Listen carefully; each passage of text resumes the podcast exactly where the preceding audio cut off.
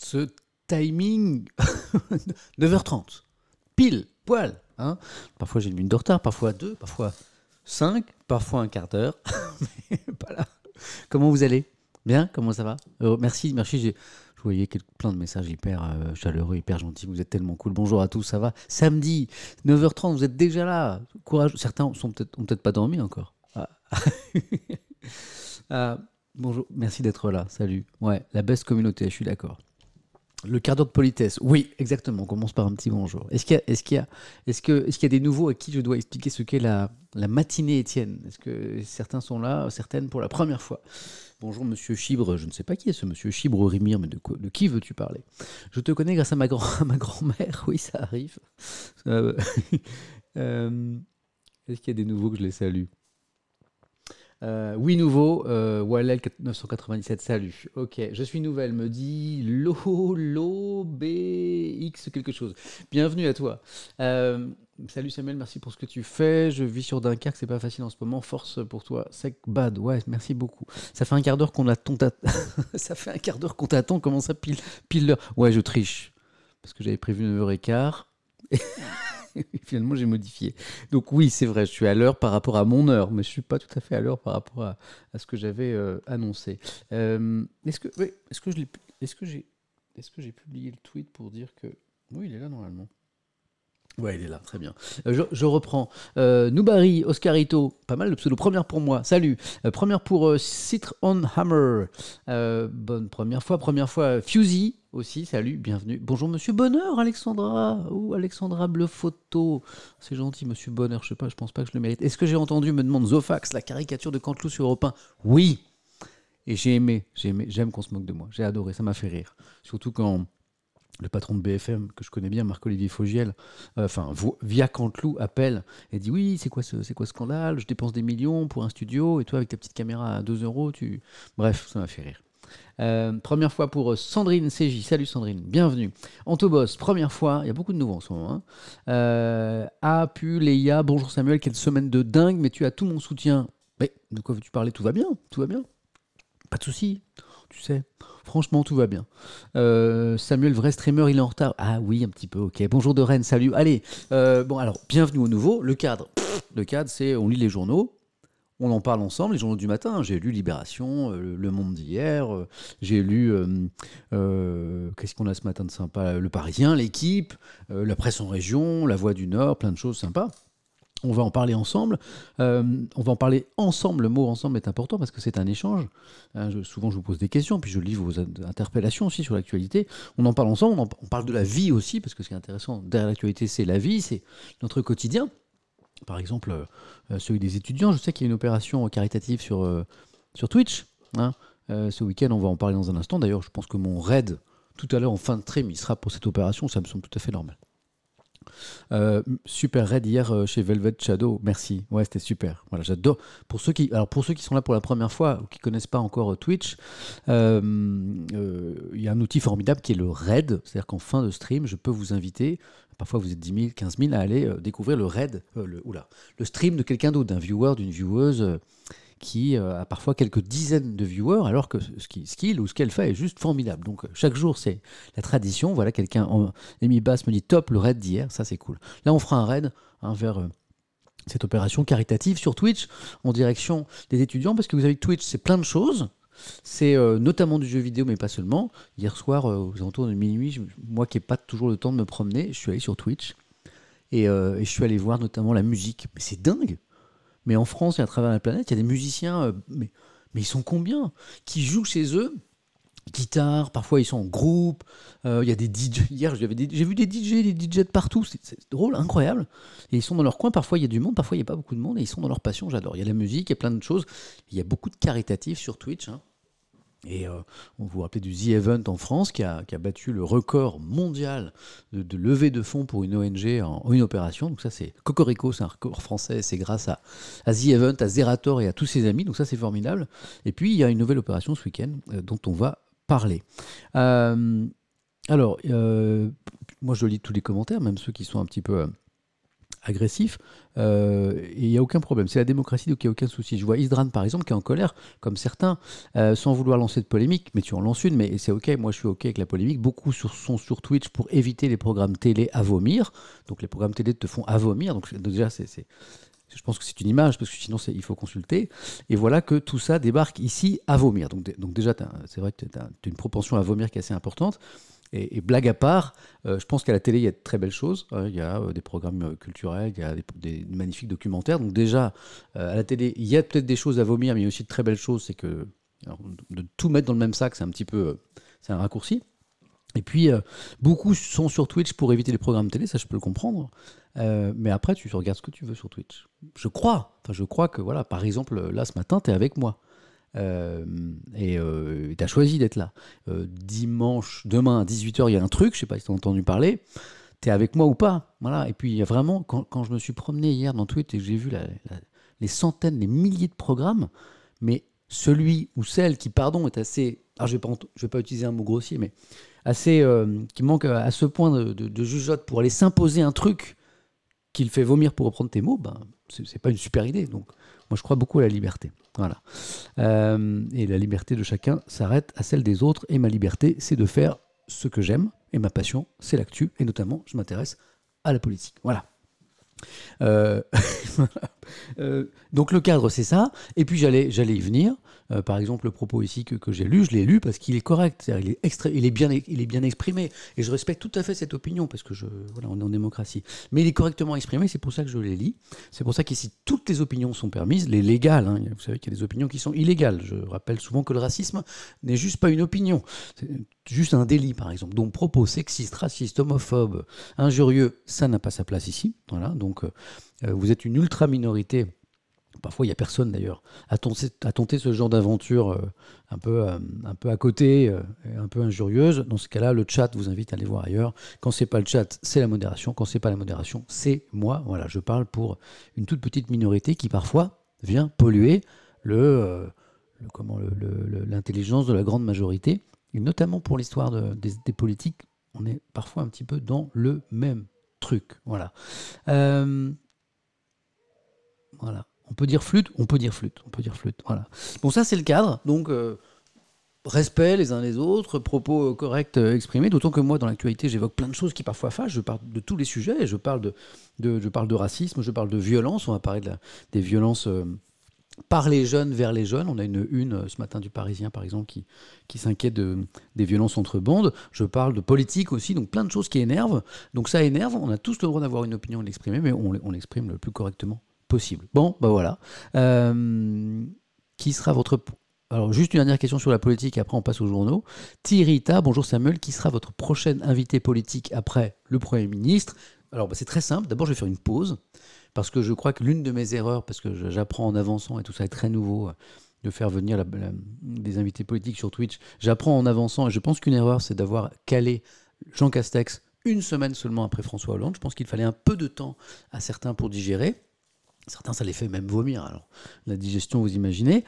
Euh, et, euh, et j'aurais dû attendre un petit peu. Donc pour le prochain, soyons sérieux, je vais attendre un petit peu, euh, quelques semaines, deux semaines à minima, avant d'annoncer. Alors moi, ce que je me suis imposé, c'est de faire le tour un petit peu du, paysage politique français parce que bah, c'est une obligation. En tant que journaliste, je me sens obligé de donner la parole à chacun. Alors ça fait réagir euh, beaucoup, notamment euh, à propos d'un parti, mais c'est une obligation, pas tellement citoyenne, mais du coup de journaliste, et je suis les deux. Je suis euh, citoyen et journaliste, je ne peux pas séparer ces deux trucs-là. Donc je vais essayer de donner la parole à personne, à tout le monde, à toutes les personnes, en tout cas les personnalités de premier plan.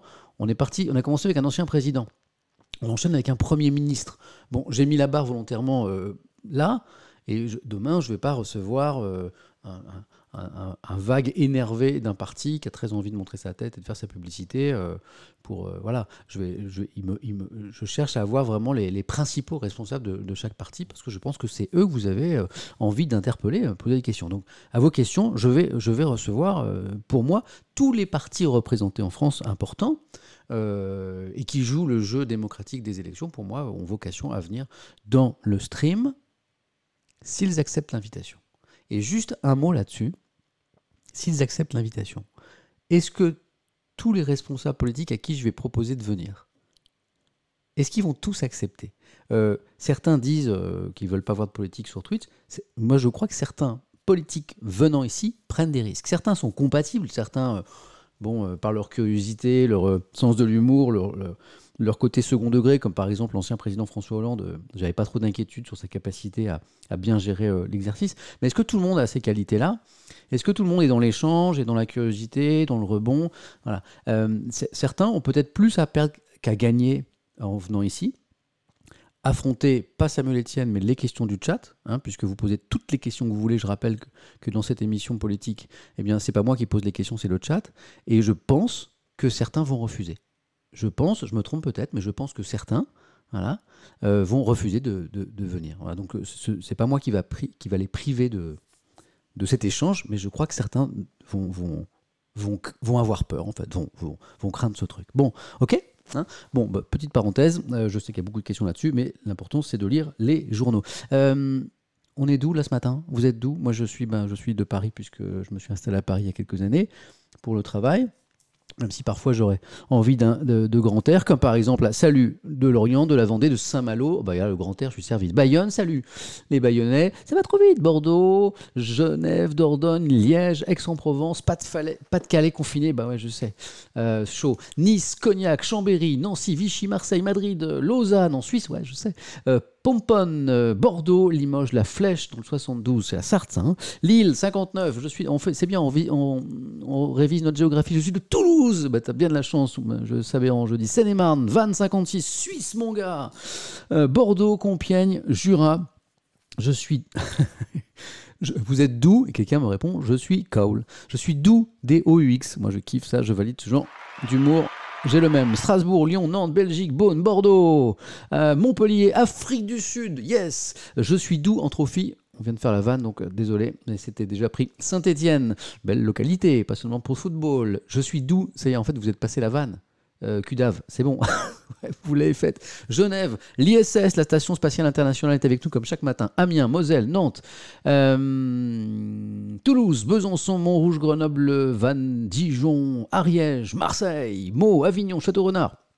Bordeaux, euh, Caen, Brest, un village du Haut-Doubs. Mais tu sais que je connais bien le Haut-Doubs, j'adore là-bas. Les gens sont super sympas, on y mange super bien, les paysages sont magnifiques. Je suis de Limoges, Bruxelles, Niort, Lyon, Tallinn en Estonie. Bienvenue, Sarago. Strasbourg, Nice. Tu as un bel article sur le West France aujourd'hui? Ah, pas vu, pas vu, pas vu, pris. Euh, j'ai vu un article dans La Voix du Nord euh, qui parle de tout ça. Et West France, j'ai pas vu. Bon, on jette un coup d'œil? On jette un coup d'œil? Ok. Euh, West France. Euh, Je vais sur ma tablette magique. Voilà. Euh, Par exemple, parce qu'on parle de la, presse régionale, regardez, c'est un des articles qu'on verra ce matin. C'est La Voix du Nord, qui, est le grand journal du Nord. hein. Comme Ouest France peut être un grand journal de l'Ouest. Regardez, la- la Voix du Nord consacre sa une, sa première page, ça n'est pas rien, bah, exactement à ce dont on parlait à l'instant, les politiques qui s'invitent chez les jeunes. Les jeunes, les jeunes, euh, Twitch, c'est pas que des jeunes, hein, c'est des, des- un peu plus jeunes que la population moyenne, mais jeunes, jeunes, jeunes. Je sais qu'il y a des, euh, des trentenaires, des quadragénaires avec nous, des cinquantenaires et au-delà, même si c'est vrai que c'est un public plutôt jeune. Donc c'est la Voix du Nord. Et si je vais voir alors Ouest France, est-ce que j'y ai accès ce matin? On va voir s'il y a cet article que quelqu'un vient de m'indiquer à l'instant, parce que j'ai beau me réveiller à 5 heures du mat le week-end pour lire les journaux pour vous, eh ben, je. Ok, je l'ai, Ouest France Hmm, Je ne l'ai pas eu ce matin, j'ai l'impression. C'est quoi ça? Quel jour? 13 mars. Ah bah si Ok, bah feuilleton, bah, allons- allons-y. Feuilleton Ouest France ensemble, on va essayer de tomber sur cet article. J'espère que c'est pas, c'est pas une fake news. Hein. Une de Ouest France sur le marché des instruments de musique qui tentent de survivre. Ok. Euh, J'adore ce journal hein, parce qu'il est vraiment très riche. Le problème, c'est qu'il y a beaucoup de pages. Euh, ok, on y va. Plein de choses. Alors, parce que Ouest France, sachez-le, c'est un journal régional très particulier parce qu'il nous parle évidemment d'informations en région, mais il a des pages vraiment très importantes sur l'actualité nationale et internationale, ce qui en fait vraiment un journal régional, je trouve, un petit peu à part, ce qui explique peut-être aussi que c'est le journal le plus vendu de France, Ouest France, euh, toute presse confondue, hein, devant les journaux nationaux, Figaro, euh, Le Monde, etc. Donc ça, c'est vraiment très particulier à Est-France, Ouest France. Euh, alors, est-ce que. Donc là, on est sur les pages locales. Bon, connaissant ce journal, a un article sur euh, Twitch, c'est plutôt dans les pages médias qui sont à la fin. Quand je vous disais que c'est un journal avec une grosse pagination, avec beaucoup de pages, hein, c'est vraiment le moins que l'on puisse dire. Le courrier des lecteurs, on l'a vu, on est en train de se, se rapprocher. Le cinéma, la télévision. ah oui, d'accord, ok. C'est vrai. Ok. Bon, ben on se le met de côté alors. On se le met de côté. J'ai donné, une interview. Ah oui, j'ai donné une interview à West France, je m'en rappelle, d'accord, ok. Bon, je la mets de côté. Hop, petite capture d'écran en direct. Comment Je peux vous montrer comment je travaille euh, le week-end. J'ai pas les journaux papier parce que ça, c'est quand je suis à France Info, je les ramène le matin. Donc, je, par exemple, voilà, un article m'intéresse. Alors, je vous montre un petit peu les coulisses de mon travail. Euh, un article m'intéresse. Euh, bon, là, c'est pas pour parler de moi, c'est éventuellement pour parler de Twitch. Je suis même pas sûr qu'on va le lire, mais voilà, hop. Et alors, je le lis. Et puis, euh, ce que je veux mettre en avant, voilà, un petit coup de stabilo. C'est très artisanal, hein. Voilà, donc hop, j'enregistre. Ok, voilà. Et après, bon, évidemment, là, je le fais pas parce que je vais pas vous faire perdre votre temps. J'ai plein de trucs euh, à, vous lire. Mais voilà, c'est très. Voilà, comment je travaille. À 5 h du matin, je commence à télécharger les journaux, je les lis, je, me- je mets de côté les articles dont je me dis qu'ils vont vous intéresser, qui nous apprennent quelque chose de nouveau sur l'actualité. Euh, et voilà, je donne des petits coups de, de, stabilo. Voilà, c'est tout, c'est tout bête, hein, c'est tout bête. Euh, bon. Euh, merci à tous ceux de, bah, de m'avoir dit d'où vous étiez. hein, J'adore qu'on se regarde d'un peu partout en France. Ah, Quelqu'un me dit le titre est nul. Par contre, le journaliste Samuel Etienne fait sa télé à la maison. Oh, ça va ça va, ça va. On verra ça tout à l'heure. On a assez parlé de Samuel Etienne. Quelqu'un me dit FC Melon. Ouais, je suis d'accord. Je valide. On a assez parlé de Samuel Etienne. On va parler de Dupontel et d'Adieu les cons, euh. C'est prévu. On va parler bien sûr euh, des Césars. Cérémonie extrêmement intéressante avec le gouvernement euh, euh, qui a été très pris à partie sur sa politique en direction du secteur culturel. Donc oui, tu as raison, on va évidemment parler de ça. On va commencer par justement regarder toutes les unes, comme ça vous allez voir un petit peu vers quoi on va ce matin. Twitch, c'est pas de la télé, mais je suis tellement d'accord. Oui, oui. Oui. Ah, c'est pour ça que le titre, vous le trouviez nul. Euh, fait sa télé à la maison. Bah oui, alors, bah, ok, ok, je, suis- d'accord. Il est nul. Il est nul parce que c'est pas de la télé. Je, ne cesse de le répéter. Le nombre de bêtises que je peux dire ici que je ne dirai jamais à l'antenne, première chose. Quoi. Interactivité, elle est où l'interactivité de la télé? Il n'y en a pas. Interactivité, liberté éditoriale, elle est totale. Ici, je fais ce que je veux. Je fais attention parce que parfois je fais des bêtises. Mais évidemment que c'est pas de la télé. Et puis on est, à la cool, euh, voilà, et on, et on échange. Donc oui, c'est pas la télé, vous avez raison. Donc c'est pas la télé à la maison. Euh, allons voir les unes des journaux. Alors, eh ben, c'était il y a un an. En fait, mardi prochain, euh, donc du coup, il y a beaucoup d'articles là-dessus. Euh, il y a un an tout juste, la France se confinait pour deux mois. Du coup, vous avez beaucoup de dossiers là-dessus. Vous savez quoi? Je les ai lus. Et ben, je vais pas tellement vous les lire. Parce que comme c'est une espèce de bilan euh, de ce qui s'est passé depuis un an, eh ben, j'ai pas appris grand-chose. Et moi, mon parti sur le Covid, pour pas vous parler de de, est-ce qu'ils m'ont viré chez France TV Mais non, mais à France Télé, ils sont, d'abord ils sont respectueux de la liberté. Et puis je fais très attention à ce que je fais. Et puis je leur parle de tout ce que je fais. Et ils sont au courant de mes démarches. Donc euh, voilà, tout ça est fait en bonne intelligence. Donc euh, euh, il y, a, y a, comme disent les jeunes, il y a R avec France Télé. Donc je ne vais pas vous lire beaucoup d'articles sur le Covid-19 parce que moi, mon parti pris, c'est de vous dire vraiment que ce qu'il y a de nouveau, nouveaux vaccins, euh, vraiment un pic de contamination, un, espoir au niveau du, traitement, voilà, ouais, il y a R. Euh, mais, euh, mais, mais là, j'ai pas, comme c'est un bilan, ben, j'ai pas trouvé ça euh, très, très, j'ai pas vu qu'il y avait beaucoup de choses nouvelles, donc je ne lirai pas forcément beaucoup de choses. C'est la une du Figaro ce matin, voilà, on lira quand même deux, trois trucs. Euh, hier, je vous disais, c'est un journal régional qui, qui, qui soulignait, et il avait raison, que c'était un petit peu exceptionnel, union de la gauche dans les Hauts-de-France euh, avant les régionales, c'est-à-dire que tous les partis de gauche, les écologistes, euh, les socialistes, la France insoumise, enfin tout le monde était réuni sous une même bannière pour les régionales. Alors ça, euh, quand on voit l'histoire politique récente et de la gauche, c'est juste un peu surprenant. C'était une grosse surprise parce que la gauche a beaucoup de mal à s'unir, pas seulement en ce moment, d'ailleurs c'est historique. hein. C'est pas pour c'est pas pour rien que euh, le cartel des gauches 1924, le Front populaire 1936, le programme commun euh, entre les communistes et les socialistes, tout ça, bah, ça a marqué l'histoire parce qu'en fait, bah, historiquement, la gauche a du mal à s'unir. Donc, euh, dans les Hauts-de-France, ils, viennent de faire union. Et bah, du coup, bah, Libération, qui est clairement un journal de gauche, hein, qui l'assume. Hein, ne, ne pensez pas qu'il y a tentative de manipulation de, de Libé ou, du Figaro de l'autre côté ou de l'Humanité. C'est des journaux qui, ne cachent absolument pas leur ligne éditoriale. Le Figaro est un journal totalement conservateur qui s'affiche comme tel. C'est écrit noir sur blanc quand vous lisez les papiers. C'est tellement évident. Libération euh, dit un moment aujourd'hui dans, dans, les articles en tant que journal de gauche. Donc euh, on on, on vous ment pas sur la marchandise. Vous lisez, vous lisez pas.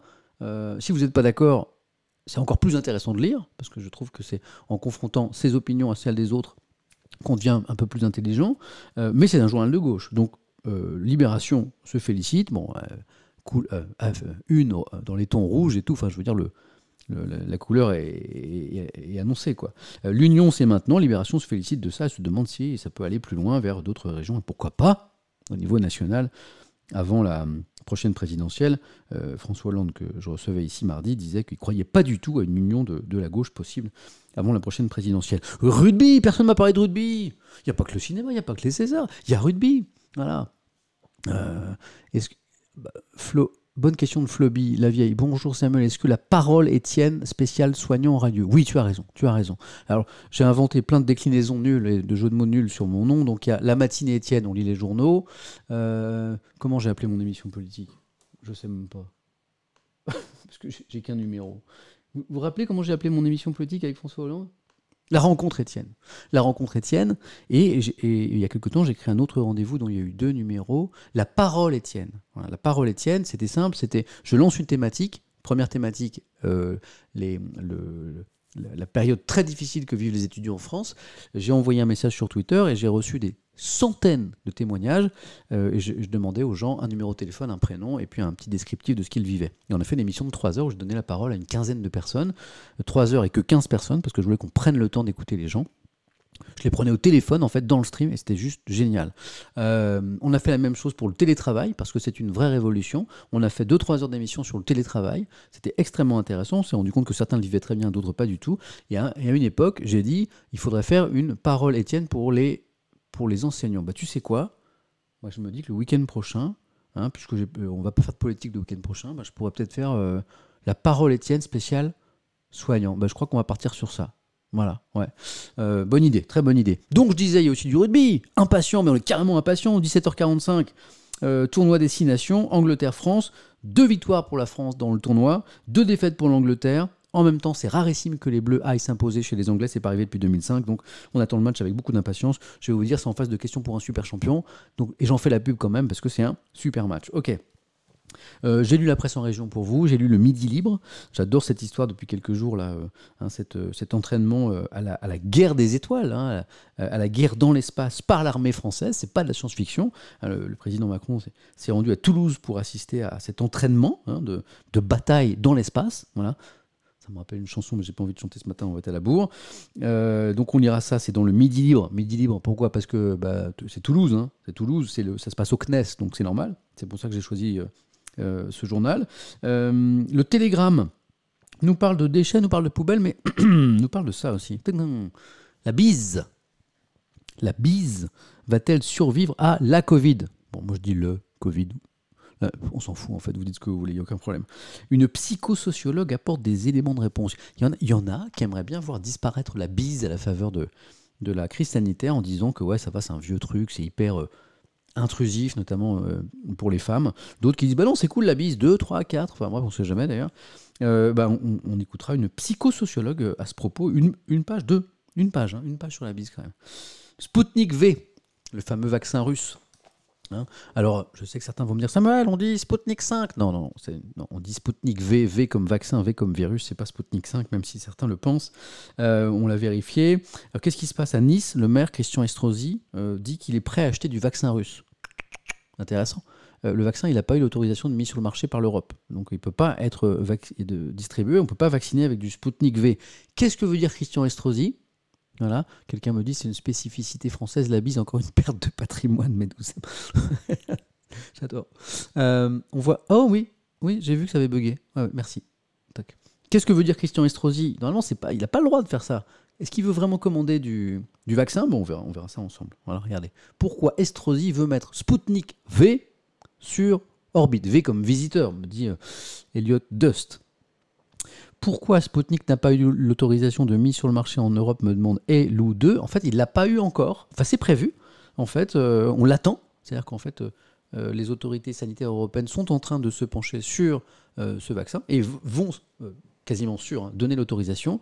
La question, c'est quand? Avril, mai, juin Certains se demandent s'il n'y a pas des arrière-pensées géopolitiques derrière. Hein, la Russie, l'Union européenne. Hein, voilà qui sait En tout cas, il va arriver sur le marché. Euh, à quelle vitesse? Je crois que c'est ça la question plutôt. Euh, les Césars, ben les Césars, il n'y avait pas beaucoup de choses dans les journaux ce matin parce que ça s'est terminé tard. Donc il faut savoir que les journaux, ben, ils ont une heure de bouclage, comme on dit, c'est-à-dire qu'à un moment, il faut envoyer euh, le journal tel qu'on l'a imaginé à l'imprimerie pour pouvoir l'imprimer, pour pouvoir le distribuer ensuite, hein, les, trains, les, avions, les, camions, hein, euh, pour la version papier bien sûr. Hein. il faut faire tout ça, donc il y a un moment, il faut l'imprimer. Et du coup, parfois, on loupe des événements qui sont passés trop tard. Donc du coup, je vais aller chercher un article qui est très bien fait sur franceinfo.fr, excellent site d'information que je vous recommande sur cette cérémonie des Césars très particulière aux accents très politiques, euh, nous dit euh, France Info. Alors notamment avec un, show de l'actrice Corinne Massiero hein, qui s'est totalement déshabillée sur, la scène. Alors moi, vous verrez pas Corinne Massiero nue, parce que je sais que sur Twitch, je crois que la nudité est totalement interdite. Hein. J'ai lu un truc comme ça, on m'a beaucoup mis en garde là-dessus. Donc, euh, ben on lira cet article. Voilà. il y a eu des choses intéressantes avec notamment euh, Adieu les contes d'Albert Dupontel qui a reçu sept trophées, dont euh, celui du meilleur film et de la meilleure réalisation. Donc là, c'était un peu le triomphe d'Albert Dupontel et de ce film hier. Bon, ben, La Voix du Nord, on l'a feuilleté ensemble hein, tout à l'heure. on a vu la une. Donc les politiques s'invitent chez les jeunes. Il y a beaucoup d'articles sur Twitch et, et la politique. On en parlera puisque j'évite rien, y compris les sujets qui fâchent. Bon, encore ma photo, on s'en fout, on passe. Euh, ça, c'est intéressant. Je vous le montre en dernier parce que je l'ai reçu très tard le Parisien ce matin. Une interrogation sur la violence entre les jeunes.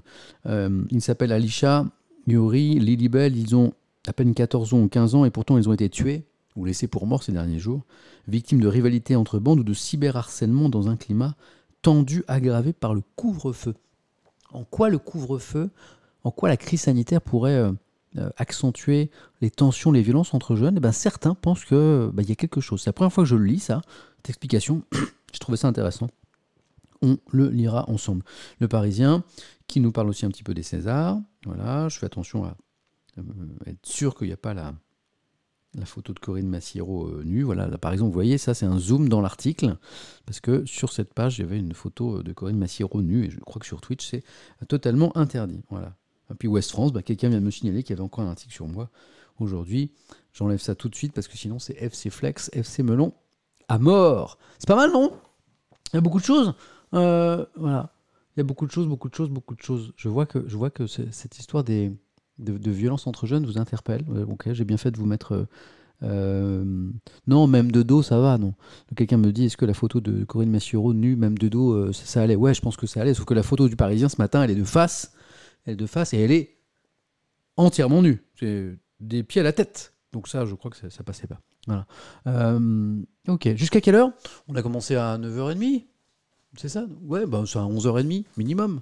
Hein euh, je lis quelques comme dans le chat, puisque on est là pour échanger. Donc euh, désolé, parce que comme je lis les journaux, ben, je passe à côté d'une quantité importante de vos remarques, parce que j'arrive pas à faire un œil là un œil là, c'est pas possible. je m'en veux, mais c'est pas possible. Peut-être une opération, peut-être un œil bionique, un truc, je sais pas. Mais du coup, de temps en temps, je, lève euh, la tête, voilà.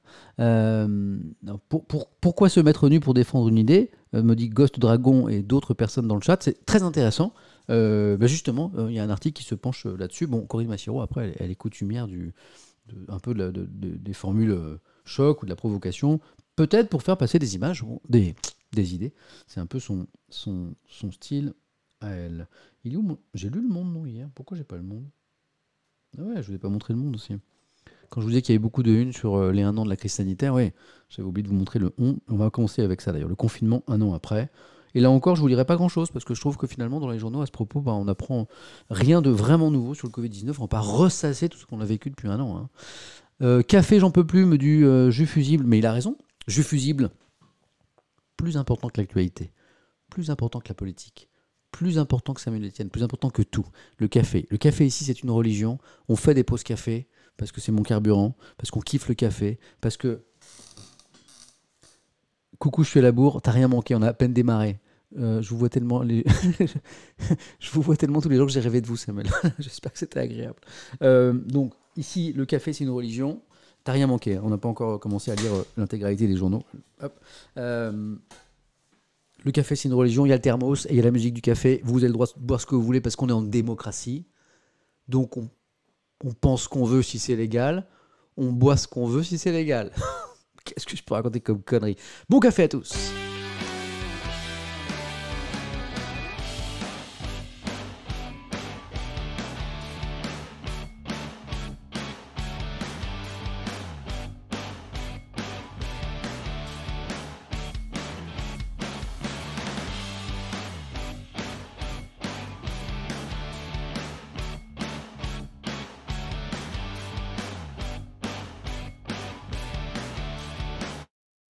quelqu'un qui disait dans le chat à l'instant, je vais me presser des oranges pour l'occasion.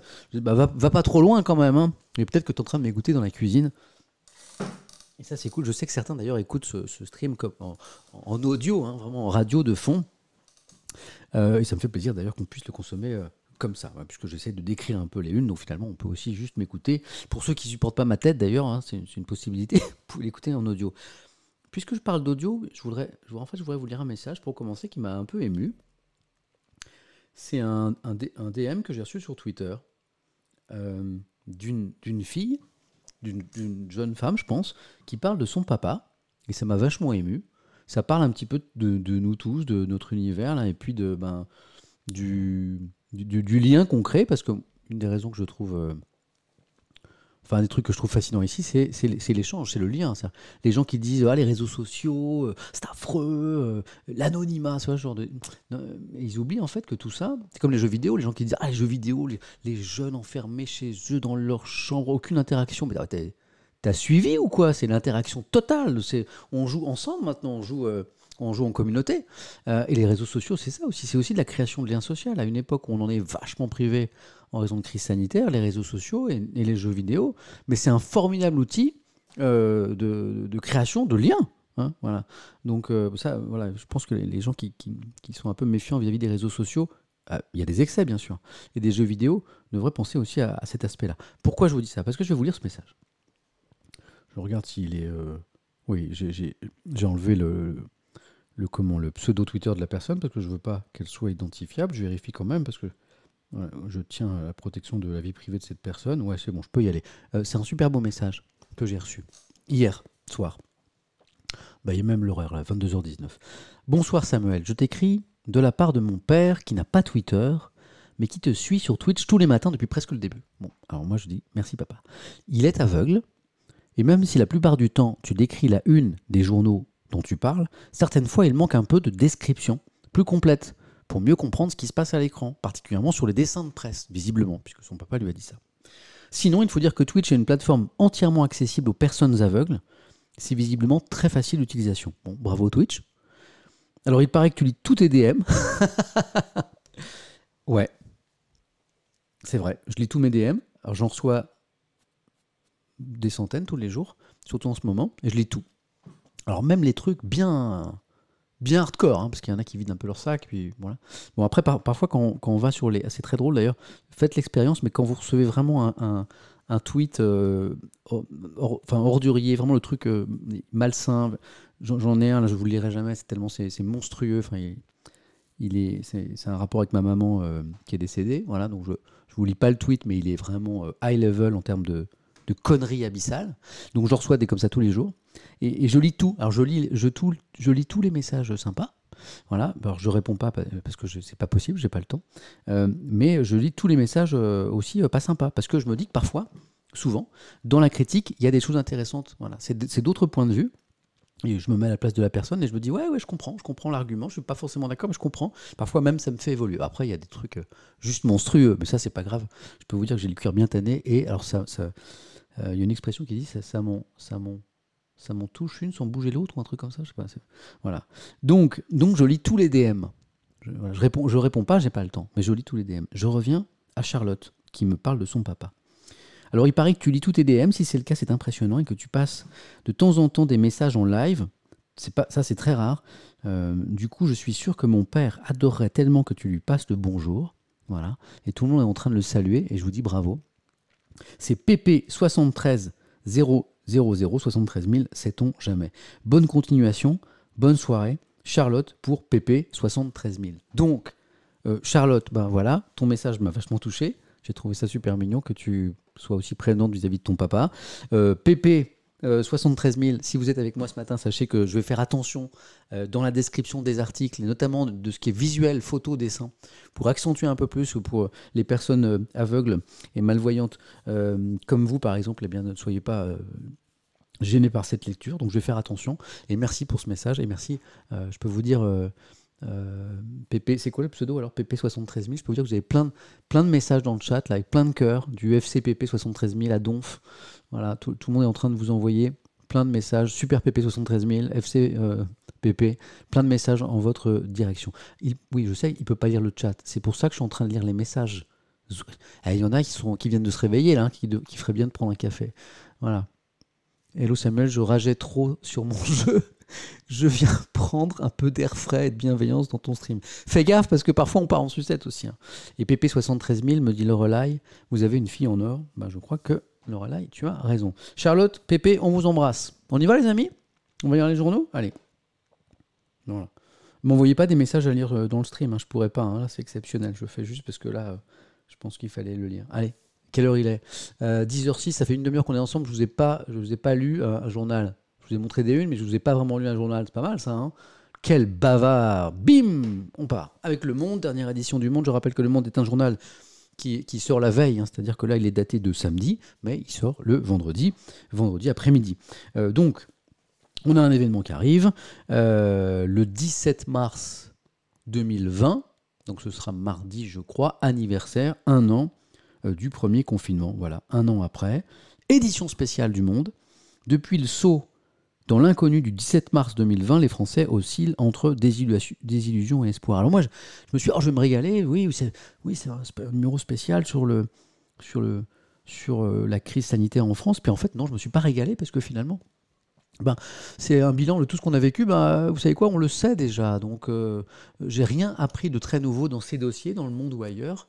Et donc, du coup, ben, je ne vais pas vous les lire dans l'intégralité parce que je crois que ça n'apporte pas grand-chose. Mais il y a des choses quand même intéressantes. Euh, comme euh, ce début d'édito euh, de Jérôme Fenoglio. Quand cela s'arrêtera-t-il? Ah, ça c'est la question. Un an après le basculement généralisé dans la vie diminuée, c'est la bonne expression, la vie diminuée du premier confinement, les Français ne connaissent toujours pas la réponse à cette lancinante interrogation. Quand cela s'arrêtera-t-il? Avec leurs voisins européens, ils ont subi des mesures de restriction de toutes sortes. Ils ont suivi des voies séparées, parfois même dans des directions opposées, pour se retrouver quatre saisons plus tard à peu près tous au même point. Des dizaines de milliers de morts et un nombre de malades de longue durée, des systèmes de santé sous très forte tension, des jeunesses entravées, des générations qui s'éloignent, des inégalités qui se creusent, des secteurs économiques à l'arrêt, une vie culturelle exsangue et tant d'autres dégâts encore. Je trouve qu'en quelques lignes, bah, on a quand même bien résumé ce qu'on vit depuis un an. Un an de perdu qu'on ne pourra rattraper, me dit Bruno Lab 89. Tu sais quoi, Bruno? Je comprends ce que tu me dis. Et moi, j'ai l'espoir que quand la vie d'avant va revenir, alors évidemment, sauf pour ceux qui ont, perdu euh, la vie, hélas, dans, cette crise, et ceux dont la santé a été super impactée, mais pour tous les autres, quand la vie d'avant va revenir, tu sais, on va croquer la vie à, à pleines dents, on va se rattraper comme des malades. Et ça va être la teuf, la, on va fête, on va la bamboche. On va aller au resto, on va retrouver les amis, on va peut-être se serrer très fort dans les bras, on va retrouver nos proches, euh, on va voyager, on va voilà, et on va, on va essayer, non, bouddhiste, un, bésodrome à ciel ouvert, comme tu y vas. Non, on va essayer de rattraper le retard. On va essayer de rattraper le retard. Moi, j'y crois. Euh, en Chine, par exemple, où c'est un petit peu derrière eux, ben, c'est un peu ce qui se passe. Il y a une surconsommation. Alors, je ne sais pas si la consommation est forcément euh, la vie rêvée d'après, mais en tout cas, voilà, on, voyage on va au resto. La jeunesse ne se retrouve pas avec Aflap. là, je, valide. Euh, ces années un peu, parfois magiques, précieuses de, de la jeunesse, de 18 ans, du 20 ans, du 25 ans. Bon, c'est vrai que là. Mais on va essayer de se rattraper après. Soyons un petit peu optimistes. Il y a, un, aspect qui m'a intéressé. Regardez, j'ai sauté tout de suite à la page 7 de ce dossier, donc il y a plein de pages que je ne vous ai pas lues. Il y a un aspect intéressant, quelqu'un me disait tout à l'heure, euh, il faut faire la parole Étienne euh, sur les soignants. Et, j'en avais parlé, et tu as bien fait de m'en parler, parce que je, vais le faire le week-end prochain. Je vais faire une, parole Étienne, je vais donner la parole aux soignants euh, sur, ce, stream. C'est une super idée. promis, hein, c'est une promesse. Comme les scouts là. Non, ils crachent les scouts, ils font jurer, cracher, je sais plus. Hein. C'est quoi, quoi la phrase? Euh, Avec enfer, j'aurais craché. Non, croix, croix, croix, de, bois, croix de fer. Si, je mange, je vais en enfer. C'est pas un truc comme ça. Oh là, les rêves de nul. Parole de scout? Voilà. C'est pas, pas scout? Non, c'est pas scout. Scout toujours. Il y a des scouts? Promis, j'aurais craché. Les scouts crachent pas. Le dit. Donc ça, c'est intéressant. C'est vraiment euh, c'est un an vu par les soignants. Joli. Pour les blouses blanches, un jour sans fin. Entre fatigue et espoir, quatre professionnels de santé racontent les enseignements qu'ils tirent de cette crise. Euh, alors il y a plusieurs, la parole est donnée à plusieurs euh, soignants comme euh, Damien, je zoome un peu, mais pas trop parce qu'après vous voyez plus l'article. Damien, c'est pas beau de vie, hein, je vois plus bien. Paulet, 59 ans, médecin généraliste. Je n'aurais jamais pensé vivre cela dans ma vie de médecin. Cette expérience a été unique. Et il dit aussi, je suis confiant face à l'avenir. Grâce à la vaccination, qui stoppera les formes graves et la mortalité, je crois, à un renouveau fin avril, début mai, nous dit le médecin. Ce serait cool. Au centre de, vaccination, les gens repartent contents parce qu'ils savent que cette petite injection va changer leur quotidien. Il y a quelques semaines, beaucoup disaient ne pas vouloir ce vaccin fait à la va-vite. Maintenant, ils le veulent tous. Bon. Hein. Donc voilà un médecin optimiste. La parole maintenant à Julie Houdet, 39 ans, qui est médecin urgentiste au SAMU de Toulouse. Que dit-elle? Depuis un an, ce qui m'a le plus marqué est la mobilisation des soignants au sens large. Cette expérience du Covid-19 ne fait que conforter ma conviction que nous devons travailler tous ensemble, généralistes, infirmières libérales, urgentistes, réanimateurs, étudiants, etc. Ce travail en commun, ce respect mutuel, indispensable quand le système de soins est sursollicité, il faut le chérir.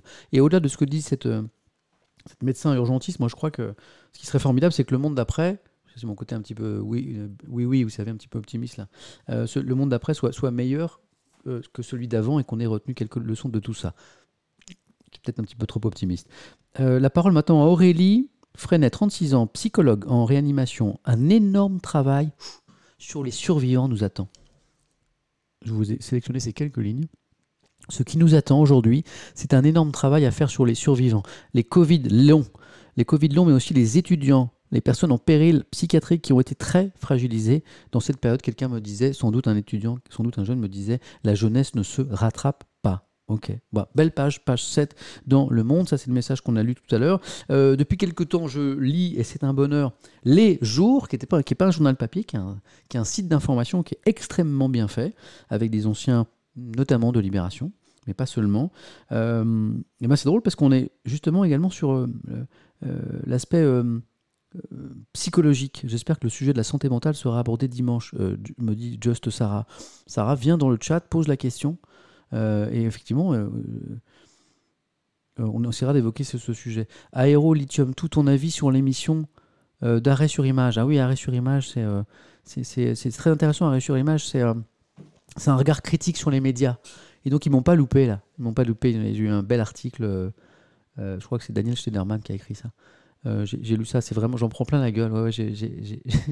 Euh, Et en fait, euh, bah, ça me dérange pas. Chacun pense ce qu'il veut.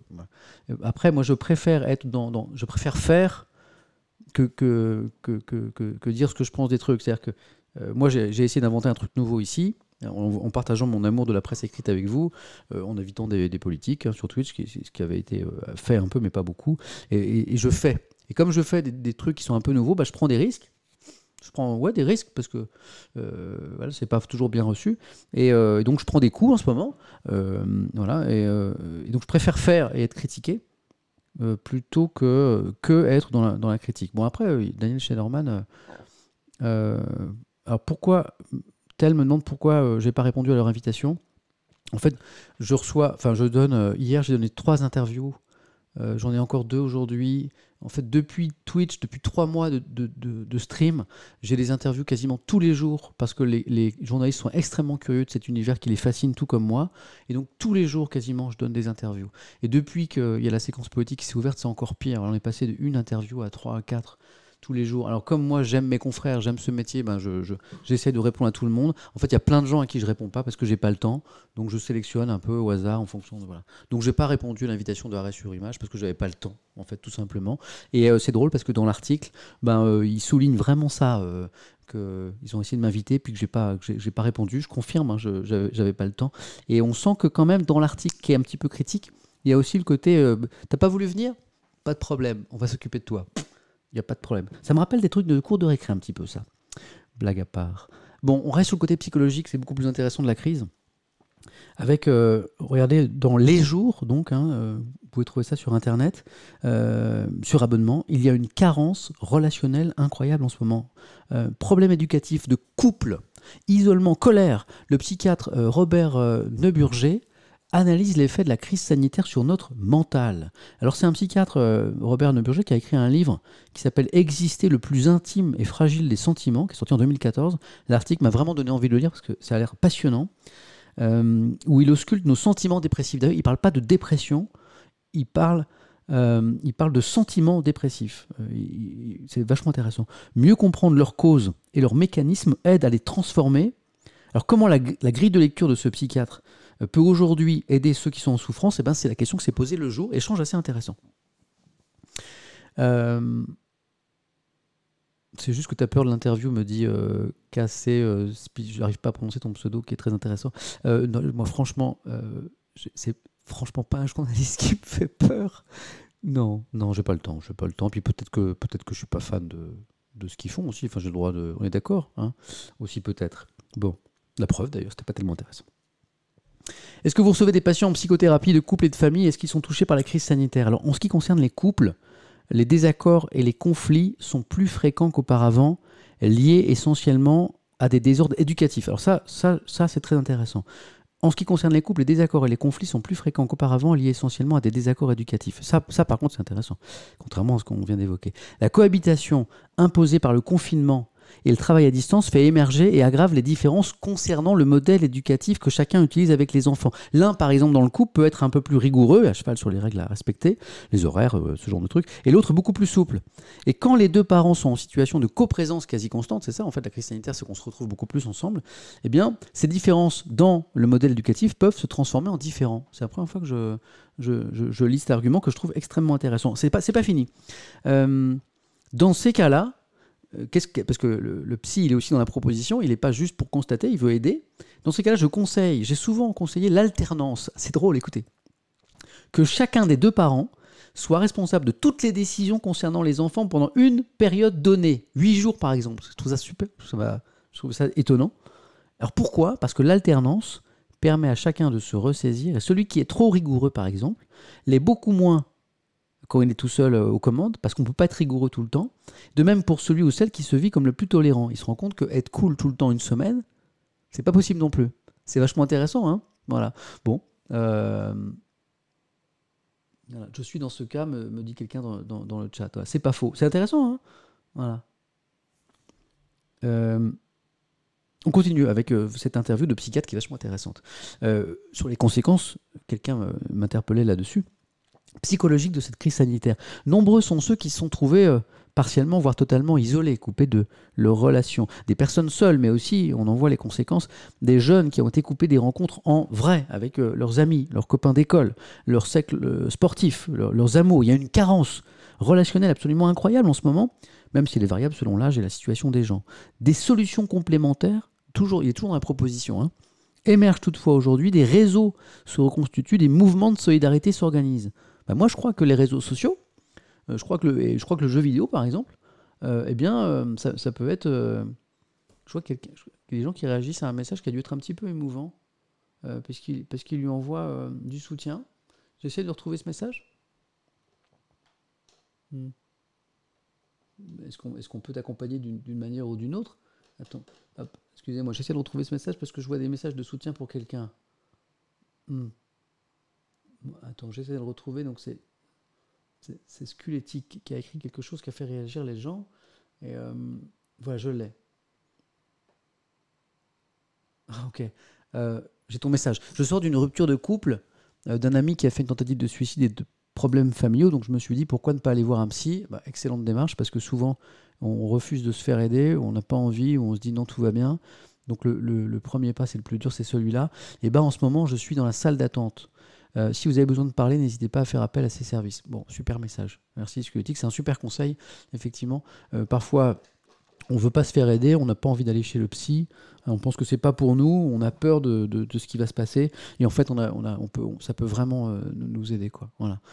donc, merci pour ton message, et merci à ceux qui ont, qui ont manifesté leur solidarité avec cette personne, garçon ou fille. On continue. D'un autre côté, donc je parlais du, selon mon avis, le, fait que les, réseaux sociaux peuvent être aussi une façon de recréer du lien.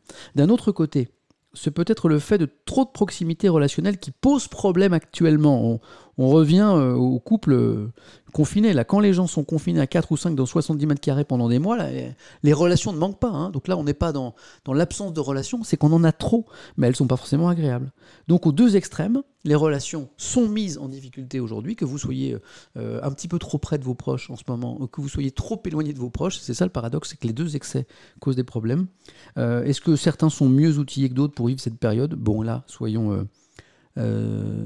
ne rêvons pas, le psy répond une certaine aisance financière, joue, hein, permet d'ajouter du confort au quotidien, donc c'est plus facile. Alors, je disais tout à l'heure que le psy, il distingue dépression et sentiments dépressifs. Pour lui, il n'y a pas de dépression, il y a des sentiments dépressifs. Euh, il s'en explique un petit peu. Le journaliste de Les Jours dit Vous dites que les sentiments dépressifs correspondent souvent à de la rage non exprimée, retournée contre soi. Comment peut s'exprimer cette rage en ce moment? Euh, et le psy répond il y a un courant qui est, enragé en ce moment. Il y a des révoltés. Ils s'en prennent au gouvernement. Le gouvernement n'a pas été à la hauteur, c'est sûr.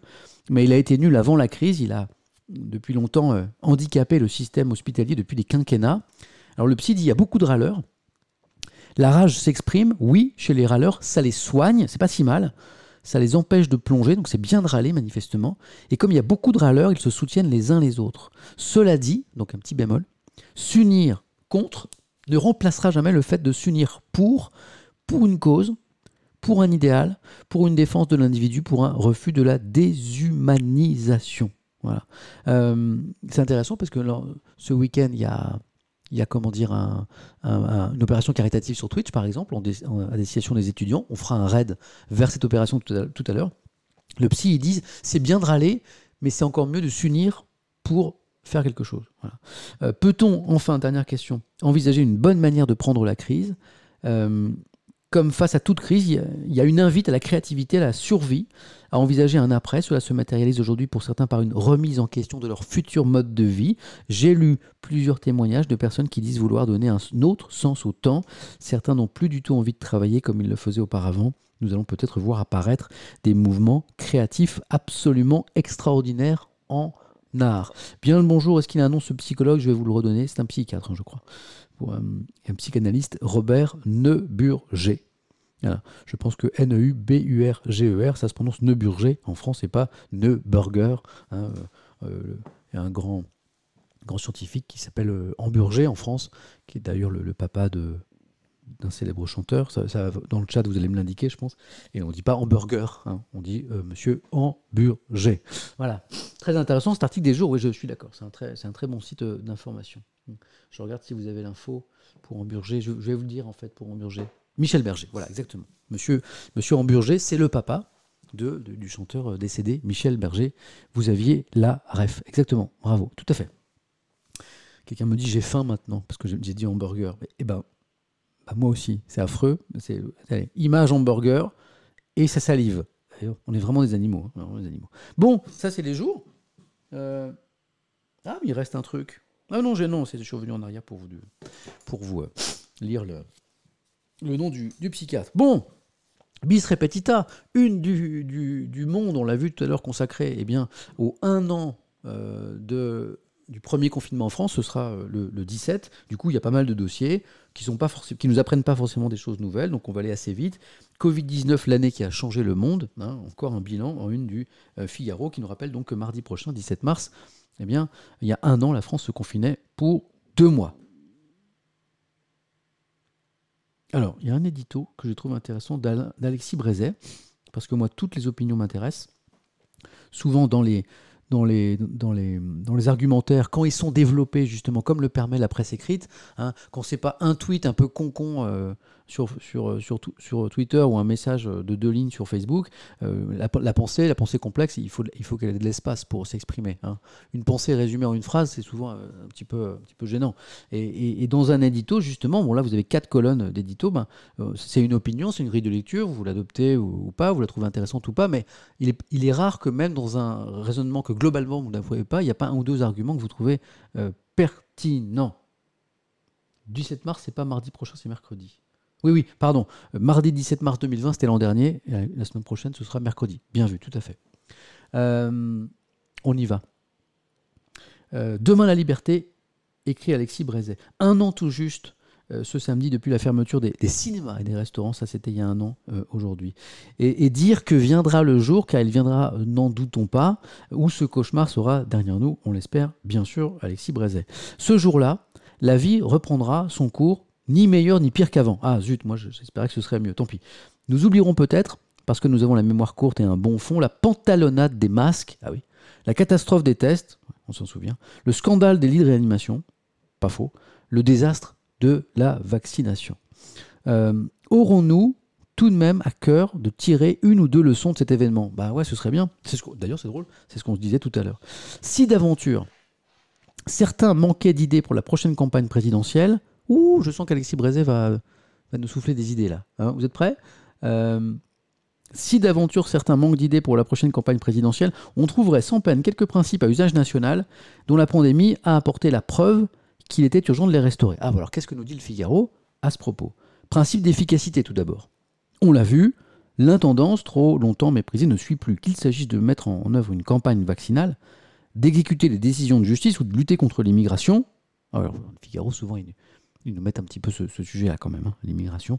Même quand on parle du Covid, ils arrivent à le placer un petit, un petit moment. Voilà, c'est un peu la ligne éditoriale quand même du journal, surtout ces derniers temps, je trouve. Euh, donc, euh, qu'il s'agisse de, tout ça, eh ben, l'État n'a plus de prise sur les choses. Notre administration n'est plus capable d'agir, il faut la réformer. C'est peut-être pas complètement erroné. Principe de souveraineté, ensuite. Euh, à l'heure du grand péril, preuve est faite que les nations doivent d'abord compter sur elles-mêmes. La Chine triomphe, les États-Unis redémarrent. Enfin, ils ont payé cher quand même. Hein. Le Royaume-Uni tire son épingle. là aussi, sur le plan sanitaire, ça a été dur. Euh, mais au niveau de la vaccination, c'est plus efficace, c'est vrai. L'Europe n'a pas su protéger les Européens, écrit le Figaro indépendance stratégique, énergétique, industrielle, technologique, dans la grande bataille de la mondialisation, la France doit se réarmer et à réapprendre à défendre sans complexe ses intérêts. C'est l'analyse du Figaro, pour qui l'Europe n'a pas été à la hauteur de la crise. Et enfin, un principe de liberté, euh, pour Alexis Brézet, qui est le, directeur des rédactions. D'autres menaces non moins pernicieuses. Ah, attention. Mettent en péril le droit non pas d'aller et venir, mais tout simplement de penser. Ah bon? Qu'est-ce que c'est ça? À l'heure de la cancel culture, du nouveau racialisme et de la tyrannie des minorités, il ne faudrait pas que les masques soient remplacés par des baillons. Bon, alors là, notre ami Alexis Brézet s'est un petit peu servi du Covid pour nous dire autre chose, totalement idéologique. Voilà, quelqu'un me dit ça glisse, ça glisse, ça a glissé. Hein. Alexis l'a un petit peu glissé, volontairement. C'est un, dérapage euh, qu'il a contrôlé. Voilà, et puis nous emmène sur autre chose, voilà, sur, des, sur, les, sur ce qui semble être la ligne éditoriale du Figaro sur le racialisme, euh, comme il le dit, la tyrannie des minorités. Bon, là, c'est étonnant parce qu'il parle de quelque chose et puis au, passage, il passe un autre message. Bon, vous en pensez ce que vous voulez.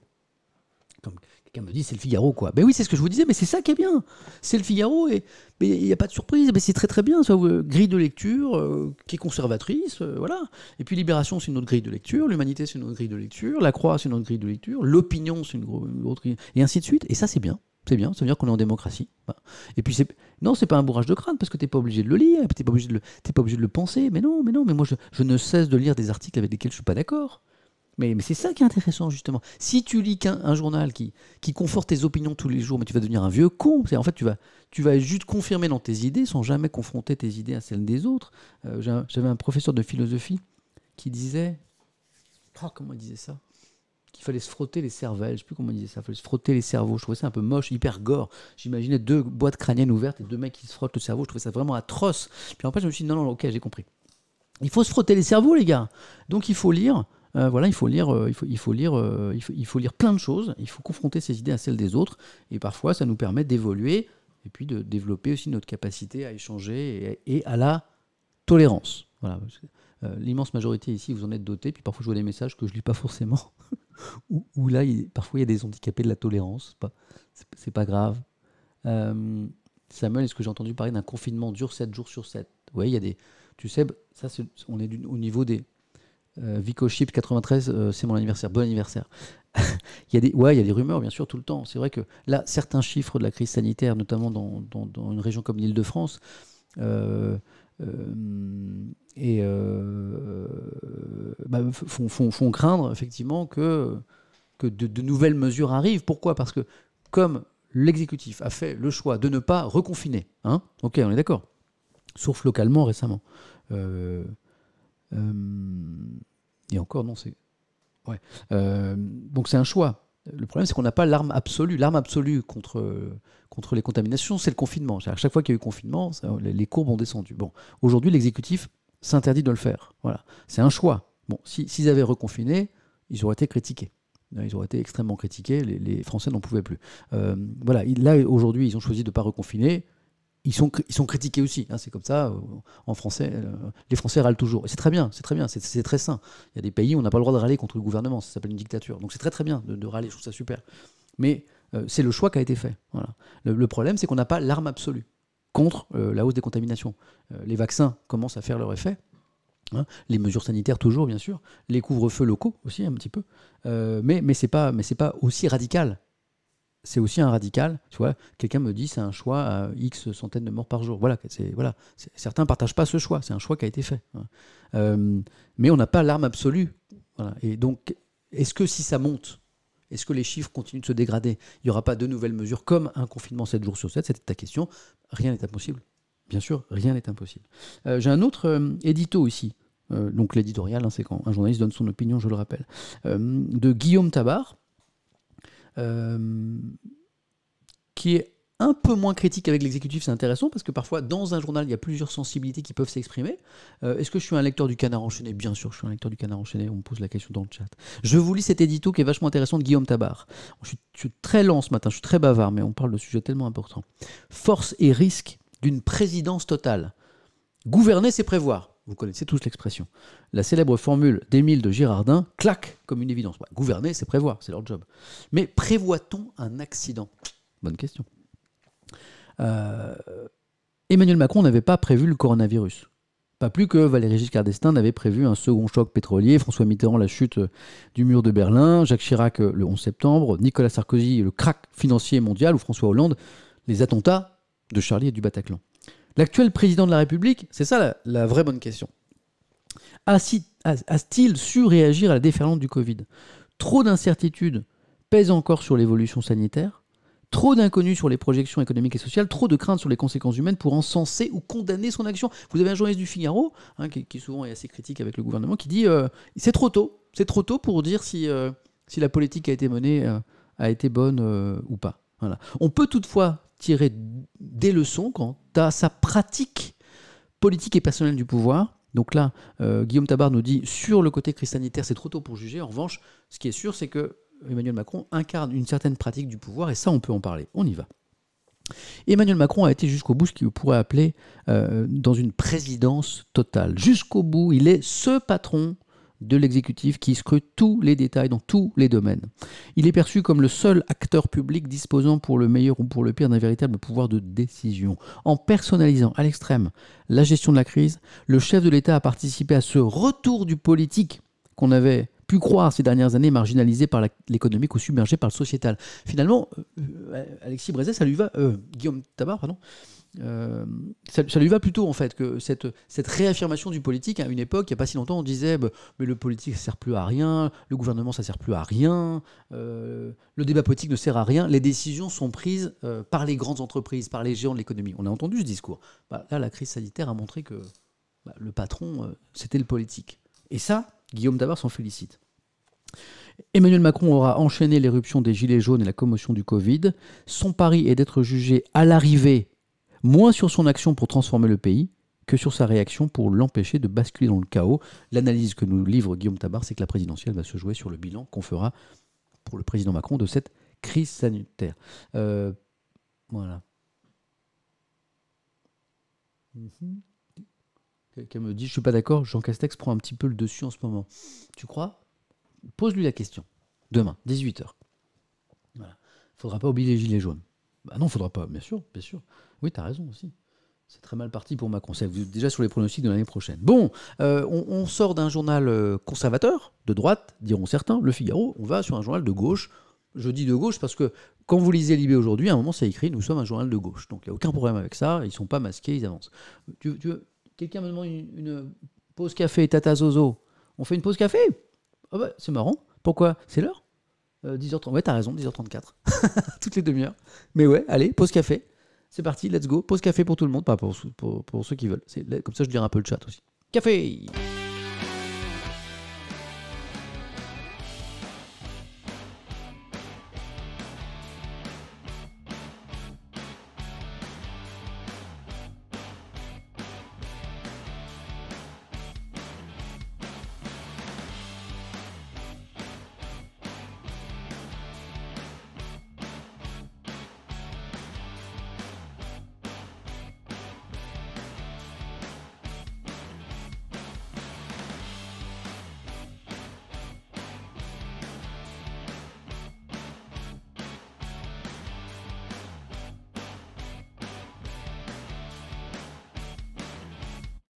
je lisais le chat et il y avait plein de, plein de trucs qui me font marrer parce que c'est ça que j'aime ici. On est là pour euh, s'informer et débattre hyper sérieusement. Et puis on dit pas mal de bêtises aussi et c'est beaucoup plus cool. Euh, quelqu'un me disait Est-ce que tu peux faire le salut vulcain? En fait, je trouve ça super dur. Et donc j'ai triché, voilà, je fais n'importe comment. Donc non, je sais pas faire le salut vulcain. Quelqu'un me dit Est-ce que ça t'arrive de faire des nuits de 10 heures? Mais bien sûr, euh, sur 3 jours, j'arrive facilement à dormir 10 heures, donc il n'y a aucun problème. Donc, journal de gauche, assumé, puisqu'il le dit dans ses colonnes, qui se félicite Gauche, l'union c'est maintenant, libération. De quoi s'agit-il? Je vous en ai parlé déjà un petit peu hier.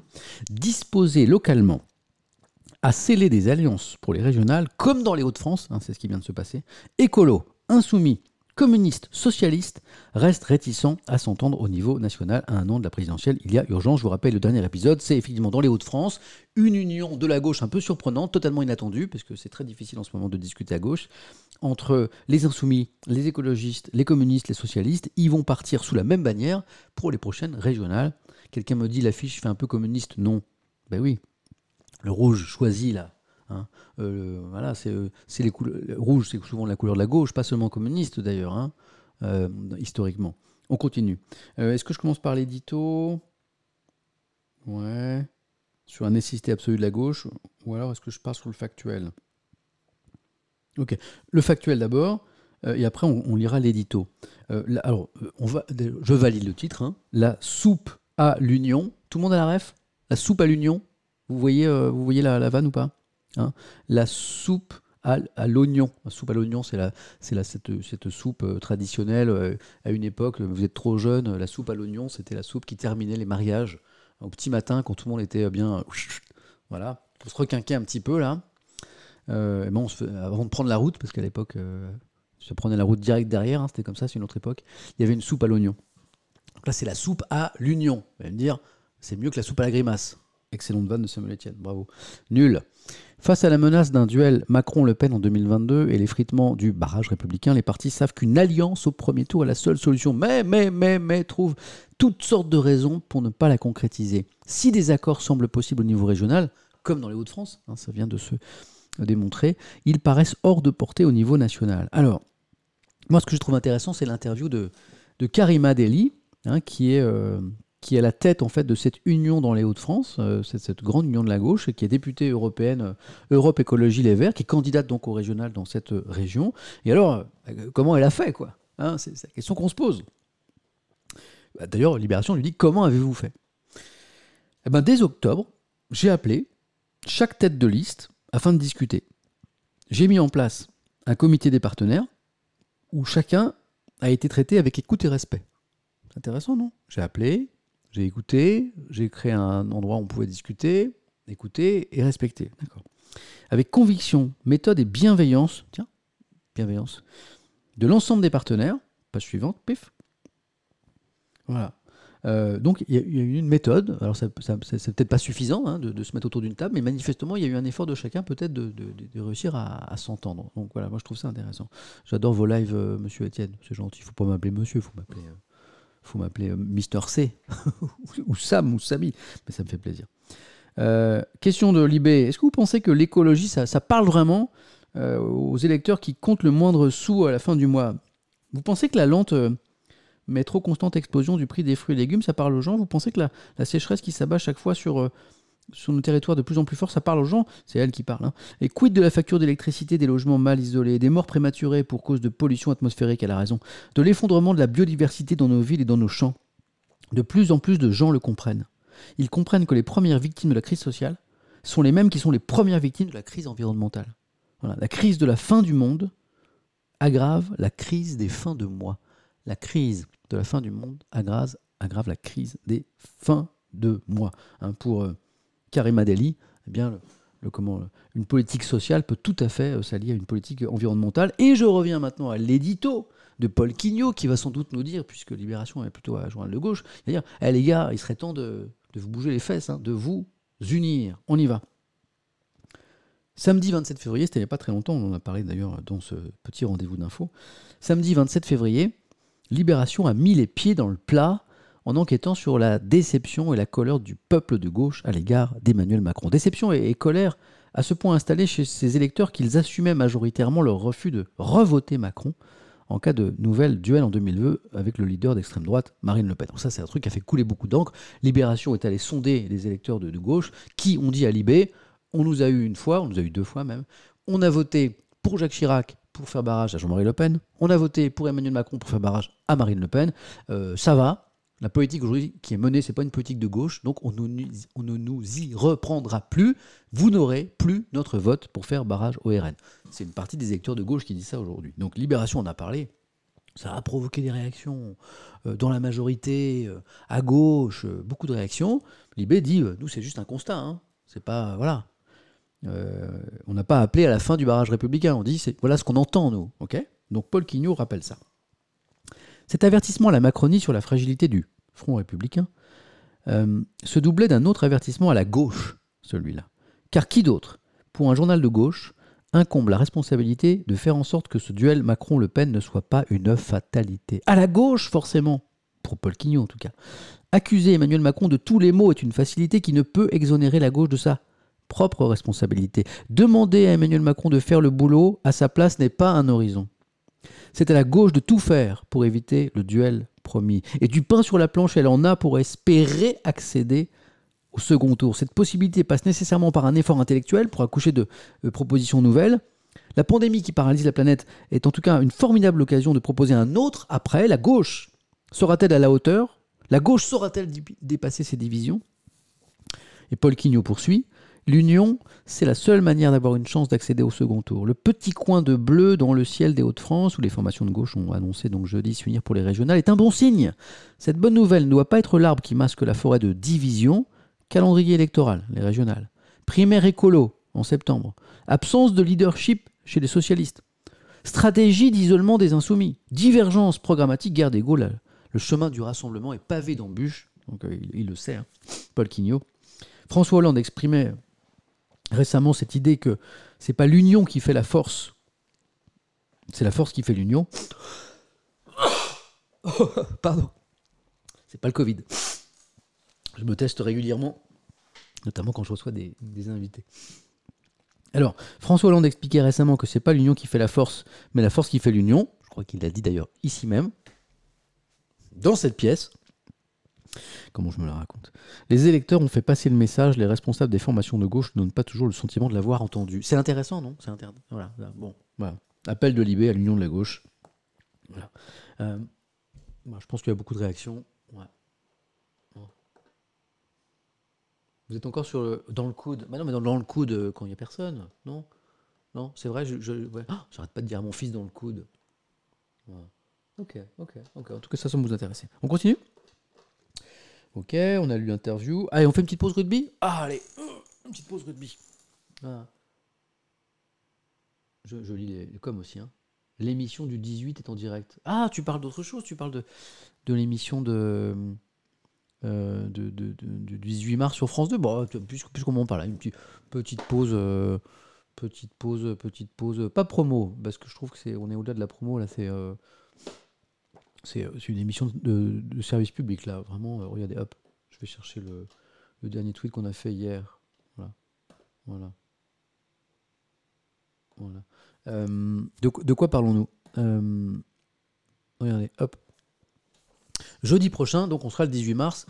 Euh, je vous lis le tweet que j'ai fait hier parce qu'on a eu la bande-annonce. Donne la parole à la jeunesse en cette période de crise. Jeudi prochain, en direct sur France 2, en prime, en première partie de soirée, euh, eh ben, une grande émission de presque 3 heures en direct que j'ai la chance de présenter avec Élise Lucet, euh, sur euh, eh bien, la jeunesse française euh, confrontée au Covid, euh, toutes les conséquences sanitaires et surtout sociétales, les études, tout ça. Donc on va se pencher sur, regardez, les difficultés, les inquiétudes, les espoirs aussi de cette jeunesse, les initiatives. Il y aura que des jeunes en plateau. hein, on n'a pas invité de- de vieux, de vieux, sauf moi, voilà. Donc euh, que des jeunes en plateau qui vont nous parler eh bien, de, de- leurs diverses situations. On va essayer de comprendre, on, va essayer d'avancer, on va aussi se pen- pencher sur ce qui marche. Il y aura des artistes aussi, il y aura des, il y aura des, chanteurs, il y aura des, des humoristes, des, petites pastilles, voilà. Mais l'essentiel, ce sera du débat. Il y aura des reportages aussi pour, euh, réalisés par les équipes de, France Télévisions.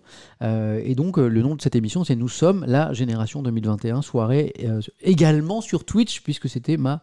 Non, il n'y aura pas de jeunes influenceurs. Non, on est sérieux, là. Eh, non. Euh, on, est, on, est, on est sérieux, là. Il n'y a, pas des- a pas des influenceurs, ça va, c'est France 2. Non, non, il y aura, y peut-être un streamer, par contre. Tiens, d'ailleurs, je vais lui envoyer un texto. Parce que je ne sais pas si c'est si OK, parce que on invite les gens, mais ils ont le droit de... Euh, attends. Je vous fais ça en direct. hein.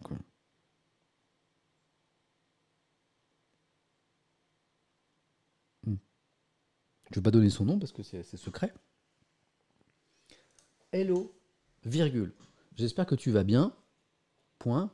Je suis en train de parler dans le stream de l'émission de jeudi prochain. Point. Je pense qu'on t'a appelé, virgule, pour te préciser le cadre éditorial. Point. Ce serait vraiment génial que tu viennes. Point. À la ligne. Est-ce que on aura le plaisir de t'avoir avec nous? Point. À la ligne passe un super week-end pour l'exclamation. À la ligne Samuel. Je donne pas de nom. Hein. Je dicte. Ça marche bien ce truc-là. hein. En général, il y a plein de- d'erreurs. Alors, je relis. Hello, j'espère que tu vas bien. Je suis en train de parler dans le. Dans le. en le- Dans le. ah, Dans le ah, ah, c'est marrant, j'ai dit le stream et il a traduit par le courant. Le courant, le stream. C'est pas mal, hein Ah, ils sont malins, ces téléphones. Donc, le stream de l'émission de jeudi prochain. Je pense qu'on t'a appelé pour te préciser le cadre éditorial. Ce serait vraiment génial que tu viennes. C'est vrai que c'est quelqu'un que je trouve formidable. Euh, je pense qu'il pourrait parler de, tout ça. Est-ce qu'on aura le plaisir de t'avoir avec nous? Passe un super week-end. Voilà. Voilà, et je signe. Hop, en direct. Je vous dis pas de qui il s'agit. Pourquoi on a invité un streamer? Vous vous posez peut-être la, question. Euh, pourquoi on a invité un streamer? Parce que bah, on fait le constat que, euh, bah, comme je le disais, Twitch, euh, en fait, c'est un magnifique instrument de, lien social. On crée du lien social, puisqu'on réunit des gens, on crée des communautés pour, échanger sur les jeux vidéo ou sur plein de choses. Et donc, c'est un outil magnifique en période de crise sanitaire pour créer du lien. Donc, on a invité un streamer qui, pourra nous parler de ça. Et puis, les jeux vidéo aussi, hein, puisque euh, la personne dont j'en parle est aussi un gamer. Voilà. Donc, ça, bon, vous donne pas beaucoup d'indices. Hein. Est aussi un gamer. Et, moi, je suis persuadé que, contrairement à ce que pensent certains, les, euh, le, jeu vidéo est aussi un créateur de lien social, puisqu'on joue ensemble et on partage des passions ensemble. Donc, euh, sur ces deux aspects-là, j'ai lancé une invitation et euh, il était très intéressé, mais bon, évidemment, euh, vous savez, bah, parfois, le monde de Twitch et les streamers se posent pas mal de questions par rapport à la télévision, hein, on est bien d'accord. Donc, euh, moi, je trouve que c'est une magnifique émission, donc on- je, vais lancer l'invitation et j'attends son retour. Si j'ai le retour, si j'ai le retour et qu'il m'autorise à vous le dire, euh, eh ben je, vous l'annonce euh, en direct. Voilà. Alors, qu'est-ce que je voulais dire aussi? Oui, pe- on se fait une petite bande-annonce? On se, on se fait une petite bande-annonce pour, parce qu'on l'a fait. en fait, pourquoi En fait, je suis super fier de bosser avec Élise Lucet parce que c'est la première fois que je travaille avec Élise Lucet. Je la découvre, je la connaissais télévisuellement, mais je, peux, je suis impressionné par la rigueur, l'engagement d'Élise en tant que journaliste. J'ai très rarement vu des journalistes aussi euh, impliqués, intégrés dans la préparation. Elle est super. Voilà. Je m'en veux même un peu parce que ces derniers jours, j'ai été happé par d'autres trucs et j'ai pas, euh, je me suis pas impliqué autant que je, je le voulais. Euh, dans. euh, c'est bien ce que j'ai fait là. Je savais même pas que je pouvais faire ça. Euh, j'ai découvert un nouveau truc dans mon stream. C'est fou, regardez, on a l'image en gros et tout. J'ai l'air bien coincé là sur ce truc là. On dirait qu'on on m'a pri- privé de mon thermos de café. Genre, euh, Eh, mais il y a plus. de- Regardez, regardez la tête que je fais là. Mais mais il y a plus, de- y a plus de café ou quoi? Mais mais il est. Hé, Élise, le thermos est, ah, le thermos est vide. Donc voilà, avec Elise, je vais co-animer cette émission, avec Jamel Mazi aussi, qui sera en région, parce qu'on ne sera pas qu'à Paris, avec euh, Tranen-Guyenne, qui sera en région Est-Ouest, parce qu'on ne sera pas qu'à Paris. Et voilà, je découvre Elise, et je, c'est vraiment un kiff absolu de travailler avec elle, je me réjouis de cette grande soirée. Et donc, et on se fait la bande-annonce, et après je vous parle de Twitch, parce que cette émission, elle sera aussi sur Twitch, truc de dingue. Euh, on regarde la vidéo? Hop, j'espère que ça va pas trop fort. Let's go. Parce que les 18-25 ans sont parmi ceux qui souffrent le plus de la crise sanitaire actuelle. Jeudi soir, en direct, France 2 propose une émission spéciale pour donner la parole aux jeunes Français. Une grande soirée d'utilité publique pour comprendre leurs difficultés, leur mal-être. Mais aussi valoriser leurs initiatives et leur apporter des solutions concrètes, notamment dans le domaine de l'emploi. Nous sommes la génération 2021, une émission solidaire présentée par Élise Doucet. Et par Samuel Etienne. Jeudi soir à 21h05. En direct sur France 2. Voilà, comment je quitte ça maintenant euh, Je suis perdu là. Euh, ah voilà. Euh, je savais pas qu'on pouvait mettre en grand écran comme ça, c'est magnifique. Donc un grand moment de, de, melon et de FC Flex là à l'instant. voilà, on a fait combien de prises En fait, on a fait trois prises parce que il y a une version jeudi, grande émission. C'est toujours rigolo les bandes annonces, ça prend un certain temps. après, il y aura une, y a une version demain donc c'est mercredi l'émission, et puis une, version qui sera diffusée le jour même, ce soir sur France 2. Voilà. Donc, euh, mais en fait, il n'y a pas eu beaucoup de prises parce que la bonne surprise, oh, excellent, pas beaucoup de prises parce que bonne surprise, c'est qu'on s'entend super bien, ça marche super bien. Euh, pourtant, on n'a jamais travaillé ensemble et voilà, on s'est trouvé euh, tout de suite. donc voilà, c'est avec l'île c'est super, c'est jeudi prochain, c'est sur France 2, c'est sur la jeunesse, et ce sera sur Twitch. Il y aura un before à l'émission euh, sur Twitch, sur la chaîne Twitch de France Télévisions, où on a fait un, truc sympa avec Damien Mascret déjà sur la question des vaccins contre le Covid-19. Donc, euh, il y aura un before hein, pour présenter l'émission, pour déjà commencer à échanger, pour prendre vos questions dans le chat. Il y aura parallèlement un stream parallèlement à l'émission, animée par une journaliste de France Télévisions hein, qui se lance un petit peu, euh, voilà, super envie de, faire ça, euh, avec, euh, eh bien, là aussi, en fait, elle, va, elle va lire vos questions et elle transmettra certaines des questions que vous écrirez dans le chat au présentateur, à Elise et à moi-même, qu'on pourra à notre tour poser aux invités. Donc vous pourrez interagir avec les invités, on essaiera de, créer ça. Elle-même, la journaliste qui va animer ce stream, prendra les invités parfois euh, après, euh, après les avoir reçus sur France 2 pour aller plus loin, pour ceux qui vous auront vraiment invités. Euh, et est-ce que je peux ramener Emily Tran Nguyen sur Twitch? Je l'adore. Je vais lui faire, je vais lui passer le message, c'est vrai qu'elle est super cool. Et il y aura un after, bien sûr. Il y aura un after à l'émission, toujours sur Twitch, sur, toujours en, en, stream, pour eh bien, notamment aller plus loin en gardant certains invités, par exemple, continuer à échanger et les faire réagir à votre chat. C'est pas cool Voilà. Donc c'est pas c'est pas la télé qu'envahit Twitch, hein. c'est juste euh, c'est des petites choses ponctuelles comme ça. Et je pense que c'est comme ça que doit fonctionner la télévision par rapport à Twitch. Il ne s'agit pas de venir sur, euh, sur, euh, sur Twitch, il ne s'agit pas de streamer tout le temps, il s'agit de créer des petites opérations ponctuelles pour rendre plus intelligente une émission, plus, complète, en vous donnant la parole pour que vous puissiez poser des questions, par exemple, à nos invités, voilà, et prendre un peu plus le temps aussi. Donc voilà, c'est la philosophie, je crois, de France Télévisions par rapport au stream, par rapport euh, à Twitch. Voilà, pour euh, quelqu'un qui me posait la question de cette émission, pardon pour la parenthèse, et le moment où je me suis un petit peu raconté en euh, regardant une bande avec moi. Voilà. Oh, c'est mignon. Je te lis, je te lis parce que je comprends ton analyse, mais je, mais je vais t'expliquer que c'est pas ça. Euh, chez Shrek, Shrekonosaur, d'ailleurs, je valide ton pseudo qui est sympa. Shrekonosaur. C'est nul, tu passes d'un gars cool, etc., à un mec qui fait de la pub pour ses émissions et ses délires. C'est dommage, j'ai l'impression qu'on perd ton objectif initial, mais enfin, tu es libre comme un oiseau sous le ciel. Bon, déjà, ton message, il est mignon. Et... Non, je fais pas ma pub, je fais la pub de l'émission. Je, je, trouve ça super que France Télévisions fasse cette émission. Je vais te dire un truc, je gagne pas un euro sur cette émission. Voilà. Euh, Bon, j'ai un salaire de France Info, une question pour un champion. Je touche pas un centime d'euro sur cette émission. J'ai rien demandé. Et c'est du taf. Euh, et donc je fais la pub de rien du tout là. Euh, je le fais. Euh, je le fais parce que je trouve que c'est une émission importante, vraiment. parce que je trouve qu'on. Ça fait des mois que je vous dis qu'on parle pas assez de la jeunesse dans ce pays. D'où la parole Étienne que j'ai organisée sur le malaise étudiant. D'où tous les journaux que je vous lis, là-dessus. Ben là, c'est la continuité. France 2 me dit que tu veux co-animer une émission sur la, sur la jeunesse française, bah, je, dis bah ouais carrément. Donc c'est pas ma pub, je fais la pub de l'émission vraiment euh, là-dessus. Fais-moi confiance, je j'ai aucun intérêt là-dedans. C'est beaucoup, de travail et, euh, pour cette émission, euh, il n'y a pas un euro, voilà. Voilà, tu aurais dû prendre un petit cachet. Non, mais ça va, ça va, tout va bien, pas besoin. Voilà. Donc, euh, mais franchement, ta, ta critique, mais non, mais certains disent arrêtez de l'embêter. Non, mais je comprends, je, me mets assez facilement dans la tête des gens, donc euh, c'est pas de la pub. Voilà, il se trouve que je, suis- dans l'émission. Voilà. Mais t'es d'accord que c'est une super émission. Donc je l'ai, mise en avant, j'a- j'assume complètement. Voilà. Mais, euh, je suis capable aussi de comprendre. euh, Quand il se termine le stream, bah, on avait dit euh, 11h30.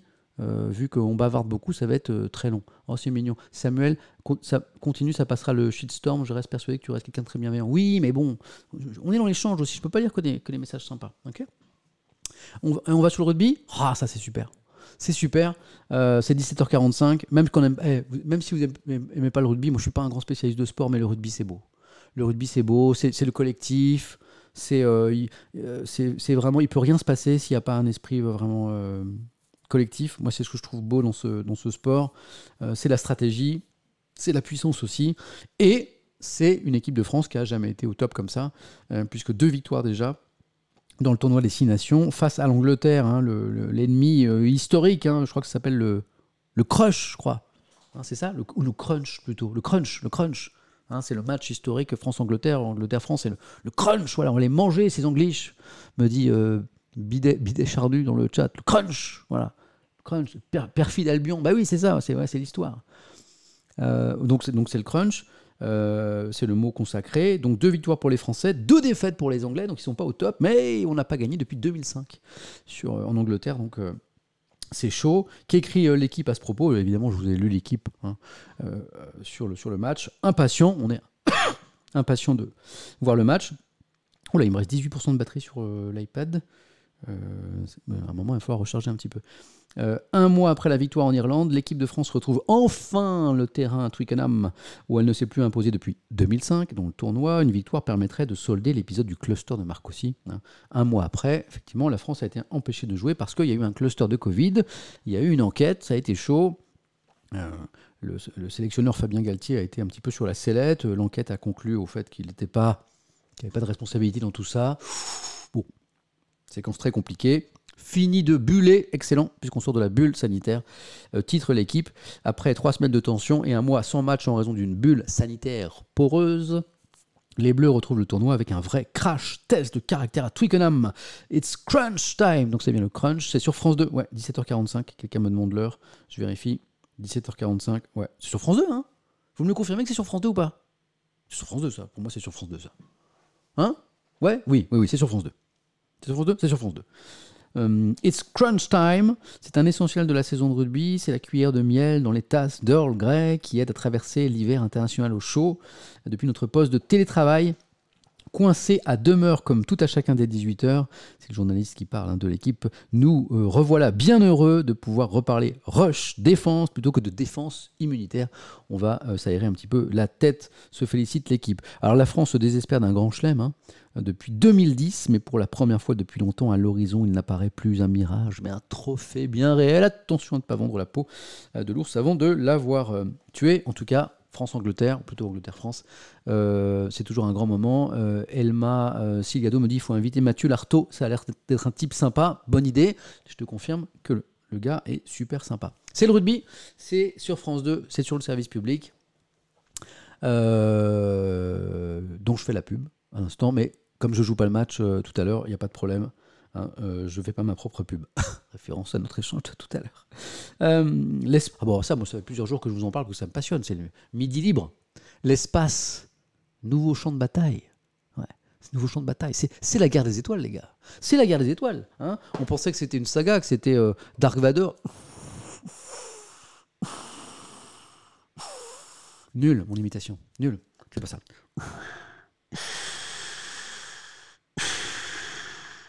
Nul. Je suis ton père, tout ça. Donc, c'est la guerre des étoiles, les gars. Non, nul, nul. Ouais. Ne, me, mettez pas une bonne note. Ouais. Combien? 2 sur 20 pour les. 2 sur 20 pour l'effort. C'est bien payé, c'est bien payé. Donc, c'est la guerre des étoiles, sauf que c'est en vrai. On y est, les gars. Bon, c'est pas encore l'étoile de la mort, c'est pas encore les, les, soldats en tout en blanc, là, euh, en plastique, et puis les, les sabres laser. C'est pas encore ça, mais on s'en approche. L'espace, nouveau champ de bataille. Avant de se rendre au centre de formation de la Légion dans l'Aude, Emmanuel Macron a donc assisté hier à Toulouse, c'est pour ça que c'est la une du midi pour les enfants, à un exercice militaire simulant une crise spatiale internationale. Donc je vous en parle depuis plusieurs jours, mais euh, merci au Midi Libre, parce que c'est l'article le plus clair que j'ai lu depuis trois jours, on comprenait rien. euh, les articles d'avant, ils étaient un peu... Comme c'est nouveau, c'est mal expliqué. Là, c'est bien expliqué.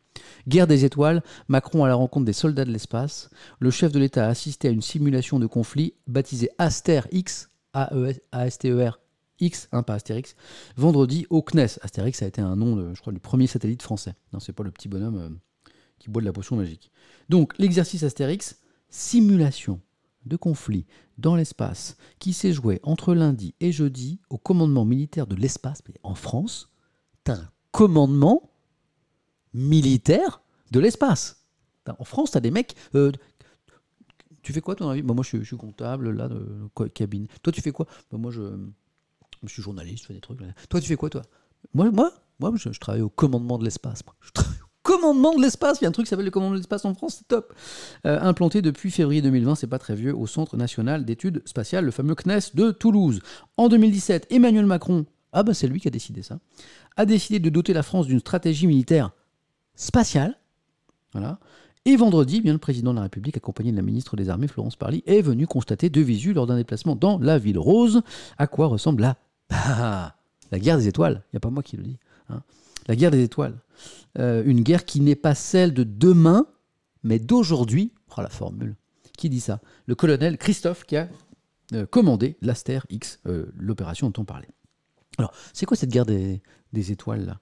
Cette guerre, au premier abord, n'est pas spectaculaire. Elle revêt l'apparence d'une salle anonyme dans un bâtiment anonyme du campus du CNES donc près de Toulouse. Aster X a rassemblé une soixantaine de personnes, dont 20 combattants de l'espace. En France, vous avez des combattants de l'espace. T'as 20 mecs, c'est des. Tu fais quoi? Je suis combattant de l'espace. Mais c'est en fait juste avant Chevalier de Jedi. T'as combattant de l'espace, quoi. D'ailleurs, peut-être que le grade supérieur, il faudrait que je me renseigne, c'est Chevalier de Jedi. C'est dingue. Alors, à quoi ressemble un combattant de l'espace? Puisqu'en France, on a des combattants de l'espace. Euh, il ou elle est habillé d'un treuillis, il est de tout grade, et il est installé face à un ordinateur. Bon, c'est vrai que c'est moins sexy que le sabre laser. C'est là que lui parviennent les données des satellites, des télescopes, du renseignement militaire. Sa première tâche est d'observer l'espace, d'analyser ce qui s'y passe, ce qui n'est pas si simple, notamment parce que entre les satellites et les débris, il y a beaucoup de choses en orbite. Et ça, c'est intéressant. Euh, les comportements suspects se multiplient dans l'espace. Les comportements suspects, attention, se multiplient dans l'espace.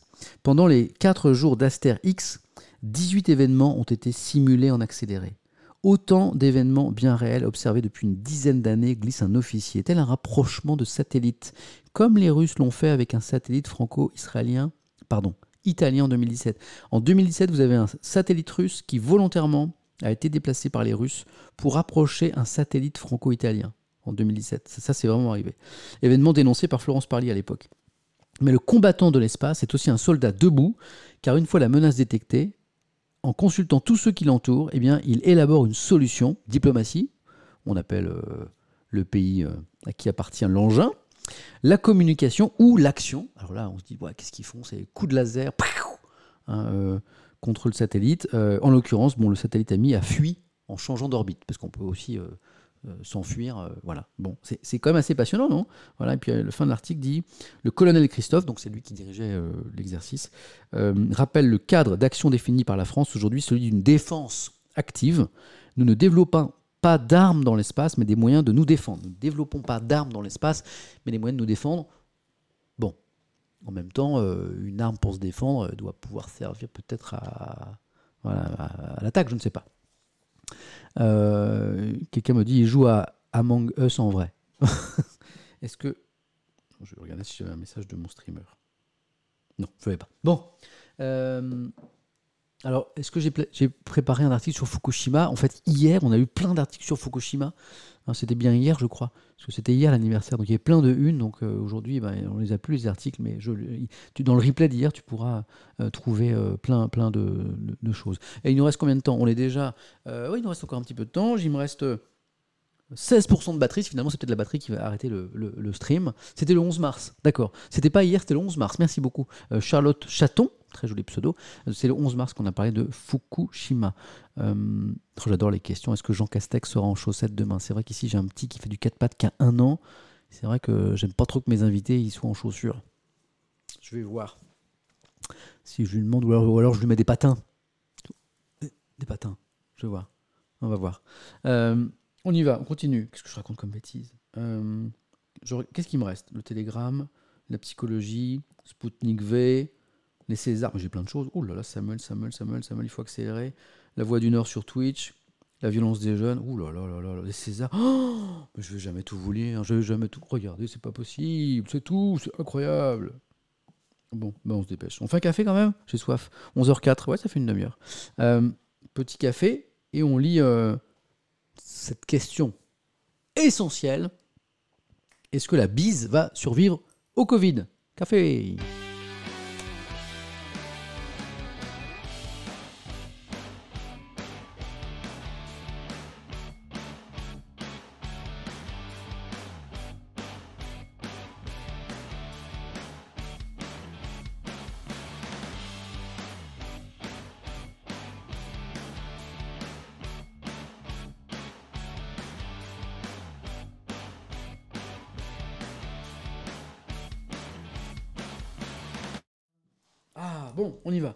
accélère un petit peu parce que, un, j'ai plus de batterie. Deux, il va falloir euh, le déjeuner, euh, respecter le déjeuner familial parce qu'il y a plus important que l'actualité, c'est la famille. Est-ce que la bise va survivre au Covid? Se demande le Télégramme. On est en Bretagne.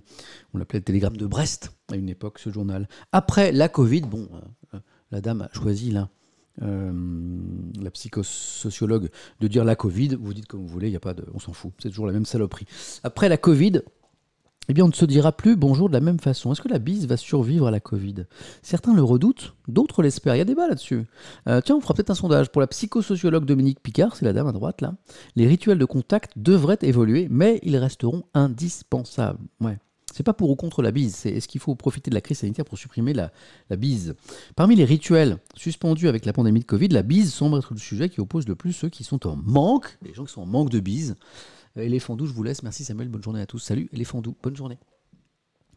Euh, donc certains sont en manque de la bise et ceux qui apprécient sa suspension, comment comprenez-vous cette situation demande le journaliste à euh, Dominique Picard. Je comprends très bien cette interrogation. Que ça manque, bon c'est un peu normal, parce que dans toutes les civilisations, il y a des rituels de contact. C'est un mot très important qui va revenir beaucoup dans l'article. Rituel de contact. Check, serrage de main, la bise. Nous, nous sommes une civilisation de contact, où on se touche quand on se salue. Euh, quand on ne le fait pas, comme quand on refuse de serrer la main, bah, ça a du sens, par exemple.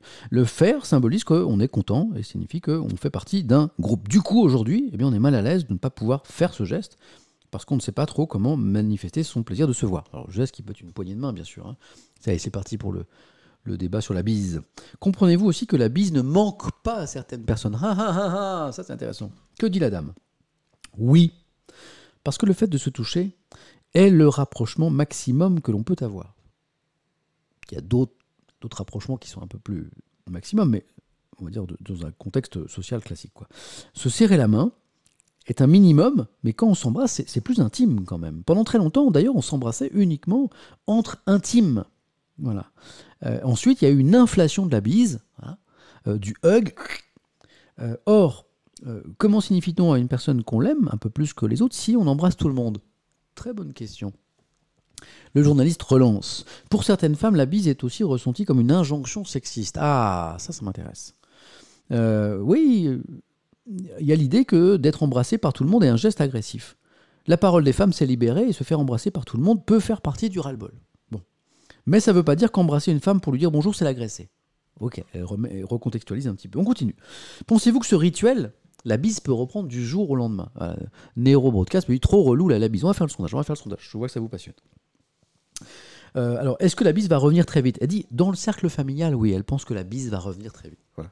Euh, c'est là que le lien est le plus fort, les contacts, ils vont certainement y revenir plus vite. Et, en dehors de la famille, alors elle dit, il est à mon avis probable qu'il y aura un palier, une phase de transition, que les rituels ne seront plus aussi forts qu'avant. Et peut-être même qu'on va en profiter pour se débarrasser de rituels un peu trop contact. Tout ça. Euh, on ne peut faire que des hypothèses, mais évidemment, on n'y est pas encore. Elle est un peu prudente et c'est tout à son honneur. Mais je suis prêt à parier une forte somme à que les rituels sociaux se réinstalleront. Je ne sais pas sous quelle forme ils se réinstalleront. Si ce n'est pas par la bise, ce sera autrement. Donc on a besoin de contacts sociaux, de, comme elle le dit, de, rituels de contact, c'est intéressant. Mais euh, est-ce que ce sera la bise? Voilà. Je suis une meuf, je comprends pas pourquoi tout le monde n'aime pas la bise. Oui, oui, euh, oui, oui, mais il y a des, des femmes qui trouvent. Voilà, beaucoup de femmes se réjouissent de la disparition de la bise, donc d'écouter leurs avis, c'est pas anodin. Oui, je sais ça, je sais, je sais. Euh, moi, une, fois, il n'y a pas longtemps, à France Info, avant la crise, je salue quelqu'un que je connaissais pas beaucoup, c'est vrai, et puis bon, on fait la bise, comme on fait beaucoup entre journalistes, euh, et puis, et puis la, jeune femme me dit, euh, moi, je, je fais pas la bise. Et ça m'a surpris, puis ça m'a fait réfléchir. Et après, bah, j'ai parlé avec la personne, et puis et j'ai compris que bah, pour cer- certaines, c'était euh, considéré comme un truc trop intime, quoi. Donc bah, voilà, j'ai un peu revisité mon, mon regard là-dessus. En tout cas, j'ai compris l'argument. Sondage. Premier sondage, d'habitude, on fait plus de sondages. hein. Pour ceux qui sont là pour la première fois, je suis d'humeur assez sondagière. J'aime bien vous demander euh, profite-t-on de la crise euh, pour. euh, ah, c'est trop long là. Pour, mettre, fin, ça va jamais rentrer fin. Ah, là. Ouh, ça rentre, ça rentre, ça rentre, ça rentre. Ben oui, ça marche. Oh Profitons de la crise pour mettre fin à la bise, ça marche. Oui. Donc, hein, on enterre la bise et voilà, paf. Non. Je kiffe la bise. Le, le- kiffe la bise, c'est en deux. Je ne sais pas, vous avez le droit de pas avoir d'avis. On est en démocratie, on a. On a hein. Bon. Profitons de la crise pour mettre fin à la bise. En plus, ça rime. Profitons de la crise pour mettre fin à la bise. Tiens, je vais écrire un rap là-dessus. Oui, non, je ne sais pas. C'est parti pour le sondage. Vous êtes combien, les amis? Vous êtes, euh, beaucoup. Voilà. Et hop, voir les résultats. Et alors, comme souvent, je n'ai aucune idée de ce que ça va donner. Ça qui est top. Let's go. Petit F5 dans le chat si vous voyez pas le sondage et vous le verrez tout de suite. Voilà. Hmm. Ça donne quoi? Ah bah ouais, bah vous êtes. Alors, c'est pas une écrasante majorité, mais vous êtes une majorité à dire oui. Allez les gars et les filles, on profite de la crise pour mettre fin à la bise. Quelqu'un me dit euh, c'est trop, c'est trop vague comme réponse. Bah non, c'est. On profite de la crise, il n'y a pas eu de bise pour enterrer le truc. On se bise plus. Voilà. Non, 37%. C'est une minorité importante, mais c'est une minorité. Et je ne sais pas, des gens qui réfléchissent, hein, euh, 11%. Voilà. Mais on a une majorité ici, hein, dans la communauté, dans, le- dans ce chat. Hein. C'est pas forcément une majorité de Français. Voilà, une majorité qui s'effrite un peu. On n'est plus qu'à 51%, mais bon, on voit bien que les oui sont quand même euh, plus nombreux que les non, même si c'est pas euh, voilà, un rejet totalement et massif de la bise, 51% contre 38%. Vous êtes 3000, 3500 à avoir voté déjà. Voilà. On se bise plus. Oui, oui, j'ai fait très attention à la prononciation de cette phrase. Bien sûr, je suis. Tout est sous contrôle. hein. On ne se bise plus. Vous avez vu hein, le, le contrôle? Vous avez vu? C'est contrôlé, hein C'est under control. Hein Euh, revenons au baise-main. Ouais. Oui, le baise- le baise-main. Ouais, c'est intime aussi.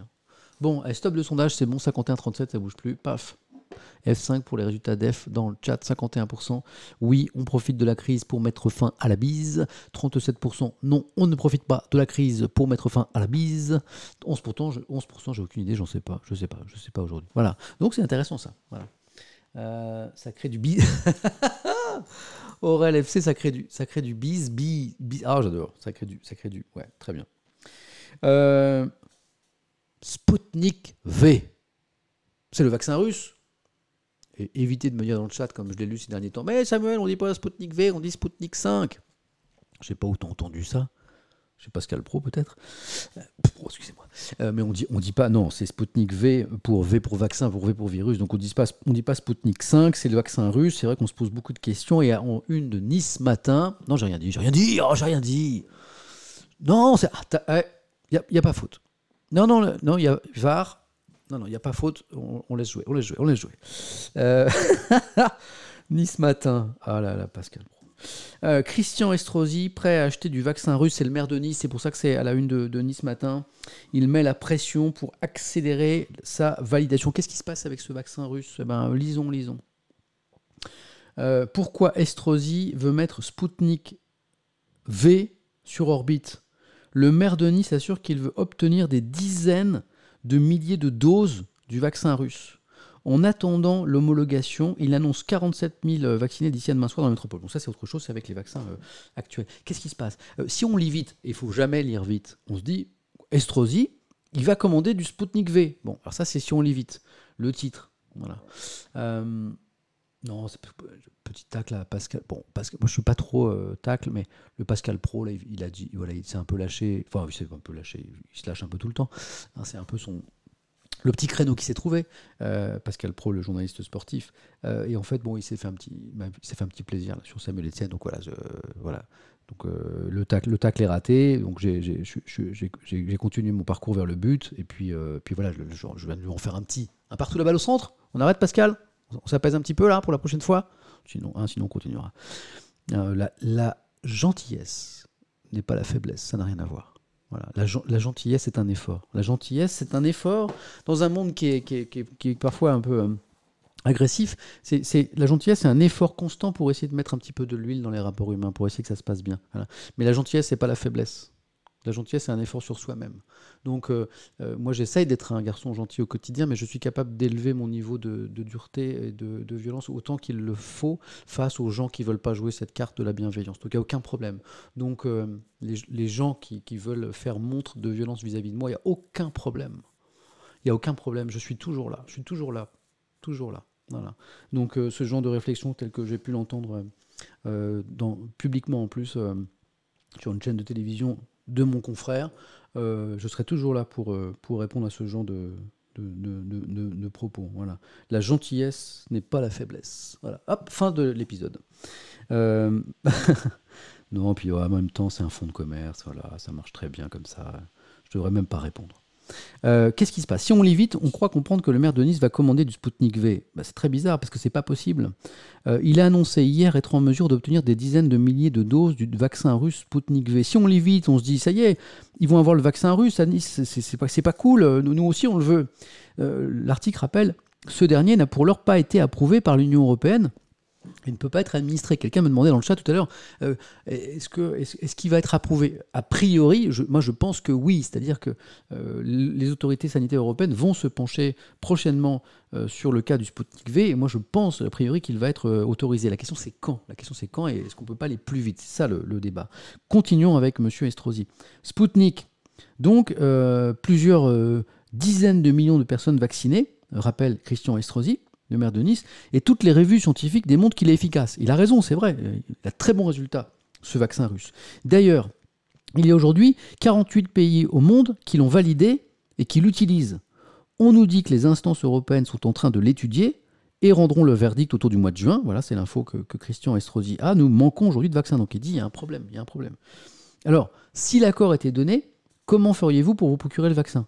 Alors là, Christian Estrosi dénonce un petit peu, critique le manque de, décentralisation de notre pays. Il dit si nous étions dans un pays plus décentralisé, eh bien, je serais en mesure de doter notre métropole, comprenez, de passer une commande directement à la reçue de plusieurs dizaines de milliers de vaccins de doses. Alors si on lit et si on ne se dépêche pas de lire, on comprend en fait que si, alors ça fait beaucoup de si, si demain euh, les autorités européennes donnent leur feu vert et donc euh, que, le vaccin est autorisé en Europe et notamment en France, eh bien il pourrait être en mesure conditionnelle de commander des vaccins à supposer que euh, au niveau local ils puissent le faire et que ça passe pas au niveau français et plutôt au niveau européen. Donc ça fait beaucoup de si et quand on enlève tous les si, ben, en fait on, se rend compte que Christian Estrosi n'est pas en mesure de commander ces vaccins parce que, un, il n'est pas autorisé, deux, il n'est pas sûr qu'une municipalité puisse commander un vaccin. Les commandes de vaccins se font au niveau européen pour l'heure. Euh, voilà, donc en fait, il, le- souhaiterait. Je pense qu'il fait cette déclaration pour provoquer un débat. Voilà, donc c'est pas inintéressant du tout. Les Césars, quelqu'un m'a dit au début du, stream, j'espère qu'on va parler de, de- de- des Césars, mais bien sûr, la cérémonie des Césars, une cérémonie euh, extrême Spoutnik, pas de 5G avec, me précise Occitanie N, mais on parle russe après. C'est vrai que hein, euh, c'est quand même assez intéressant, le fameux, le fameux Spoutnik. César, la cérémonie des Césars, quelqu'un me disait, j'espère qu'on va en parler. Mais oui, on va en parler. On va en parler. Bon, là, euh, je sais que la nudité sur Twitch est interdite, mais là, on est d'accord que euh, c'est vu de dos, euh, ça va. Hein, ça passe là. hein. Ça passe. C'est l'actrice Corinne Massiero qui s'est entièrement euh, dévêtue. Alors, moi, je vous montre pas la photo intégrale parce que dans le Parisien, on l'a notamment, hein, puisqu'elle s'est mise toute nue, toute nue, toute nue, toute nue. Et là, on l'a de dos avec un slogan, parce que c'est pour ça qu'elle s'est déshabillée. hein. Certains disent, voilà, pourquoi elle s'est déshabillée? Ben, Elle avait écrit des slogans sur tout son corps, son corps qui était devenu un, support de message. Rends-nous l'argent. Eh. Non, pas ça, ça. Le slogan, il est top. rends-nous l'art, l'art, euh, la création artistique, Jean, Jean Castex. Rends-nous l'argent. C'est pas mal, non? Ouais. En tout cas, le jeu de mots est bien trouvé. Alors, revenons ensemble sur cette cérémonie et on, et parlera de Corinne Massiero, mais pas seulement, il s'est passé plein de trucs. Euh, je suis allé chercher un article sur franceinfo.fr parce que euh, ça s'est terminé tard et les, quotidiens n'ont pas tous eu le temps de consacrer un article, hein, en raison des délais d'impression, bien sûr, à cette cérémonie, sauf le Parisien, qui, pour des raisons d'organisation, souvent arrive à boucler, comme on le dit un peu plus tard, et d'envoyer le journal à l'imprimerie un peu plus tard que les autres, ce qui permet euh, eh bien, de parler des dernières informations. Qu'est-ce qu'il faut retenir, se, se demande cet article de franceinfo.fr, euh, de cette 46e cérémonie aux accents très politiques? Albert Dupontel a remporté pour la première fois de sa carrière le César du meilleur film pour Adieu les cons. Bon, ça c'est hyper important, à l'issue d'une cérémonie marquée par la colère du monde du cinéma dans le gouvernement. Je vous ai sélectionné quelques passages de cet article que vous pouvez euh, trouver euh, en intégralité sur franceinfo.fr. La fermeture des salles dénoncée, bon, ça a été extrêmement euh, présent, beaucoup de critiques vis-à-vis du gouvernement. France Info écrit combien de fois la ministre de la Culture, Roselyne Bachelot, a-t-elle été apostrophée depuis la scène des Césars par euh, les acteurs, réalisateurs, producteurs, lui demandant qu'elle agisse pour leur assurer un avenir en pleine pandémie? Difficile d'en tenir le compte tant les prises de position ont été euh, nombreuses. Hop, ça c'est la même chose. Euh, donc ça a beaucoup d'interpellations hein, de, de Madame Bachelot. Et puis, effectivement, il y a eu euh, ce, moment, hein, Corinne Massiero, hein, la, comédienne, entrée sur scène avec un costume sanguinolent de peau d'âne, elle avait un petit peu du, sang partout, du faux sang j'imagine, et se mettant à nu dans une figuration de la nudité de la culture, hein, que certains disent mais pourquoi, pourquoi, pourquoi elle s'est mise nue? Bon bah, euh, alors certains vont trouver ça excessif, certains vont trouver ça choquant, mais il y a un message, c'est la nudité de la culture abandonnée par le gouvernement, et puis il y y a les slogans, voilà. Sur sa poitrine, le slogan Nos cultures, nos futurs. Sur son dos, l'inscription Rends-nous l'art, Jean Castex, qui s'adressait au Premier ministre. Et maintenant, eh ben, on est comme ça, on est tout nu. Hein, conclut la comédienne pour défendre les intermittents fragilisés par des mois d'inactivité en raison de la fermeture des lieux culturels. Donc elle exprime à sa façon, mais elle, exprime. hein. Quelqu'un me dit, je trouve ça excessif. Et en fait, euh, vous êtes partagés comme en fait les, les gens au César étaient partagés aussi. Certains ont trouvé ça excessif et d'autres ont dit, ouais, bravo. Bon, voilà. À son arrivée, euh, la, ministre, Madame Bachelot, qu'on évoquait à l'instant, avait tenté de faire passer un message d'espoir. Nous sommes en train de bâtir avec la filière les conditions de réouverture de salles, avait assuré Roselyne Bachelot, micro de Canal+. Euh, mais la productrice d'Adieu les cons, le film dont on parlait, Catherine Bozorgan, lui a répondu plus tard dans la soirée sur scène. Nous ne comprenons pas la politique du gouvernement. On en a déjà parlé ensemble ici. hein, ces fermetures de théâtre, de, cinéma, ce secteur culturel totalement euh, empêché. Est-ce qu'il n'y avait pas autre Est-ce qu'il n'y avait pas d'autres choses à imaginer? Est-ce que, euh, pour les musées, pour les, théâtres, les cinémas, est-ce qu'il n'y avait pas des jauges? Est-ce qu'il n'y avait pas des, des choses à organiser, euh, des ouvertures euh, réduites avec des, des mesures très très strictes? Est-ce qu'il n'y avait pas quand même autre chose à faire que cette fermeture totale? C'est la question qui est posée. Bon. Alors, sinon, au niveau du palmarès, euh, franceinfo.fr rappelle qu'en 2020, les Césars avaient été accusés de cultiver leur entre-soi, de manquer de diversité. L'édition 2021, eh ben, elle, s'est ouverte sur la césarisation de deux acteurs noirs comme meilleurs espoirs. Euh, Jean-Pascal Zadi, qui a reçu son prix pour tout simplement noir, qui a transformé euh, la scène de l'Olympia en tribune, explique franceinfo.fr. Il a notamment déclaré que sa mission, c'était sa mission de l'égalité. Et puis, euh, et puis, qu'est-ce qu'il dit? Oui, c'est ça. Ah oui, donc Jean-Pascal Zadi, pardon, qui s'est interrogé sur cette humanité en évoquant Amada Traoré, mort en 2016 après son arrestation par les gendarmes, Michel Zecler, vous savez, le producteur de rap euh, victime de violences euh, policières en novembre dernier, ou encore l'esclavage et ses figures ayant encore des statues des rues à leur nom, et le scandale sanitaire du chlordécone aux Antilles. Donc voilà, tribune sur toutes ces questions. Et puis, bravo à Albert Dupontel. Albert Dupontel, euh, fidèle à son habitude, Albert Dupontel a été le grand absent des Césars. Il vient pas, il vient pas, mais il a été euh, hyper distingué. Le grand vainqueur de cette 46e euh, cérémonie, écrit France Info. Son film Adieu les cons a remporté 7 trophées. 7 trophées, dont les deux plus prestigieux, ceux du meilleur film et ceux de la meilleure réalisation. Bon, bravo à lui. Est-ce qu'il me reste du café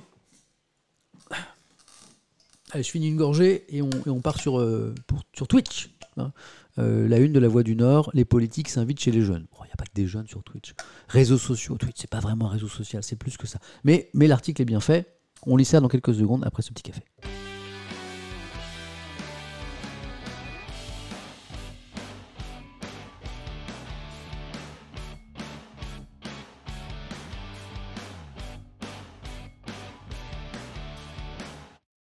Quelqu'un me disait dans le chat à l'instant, j'ai vu deux fois.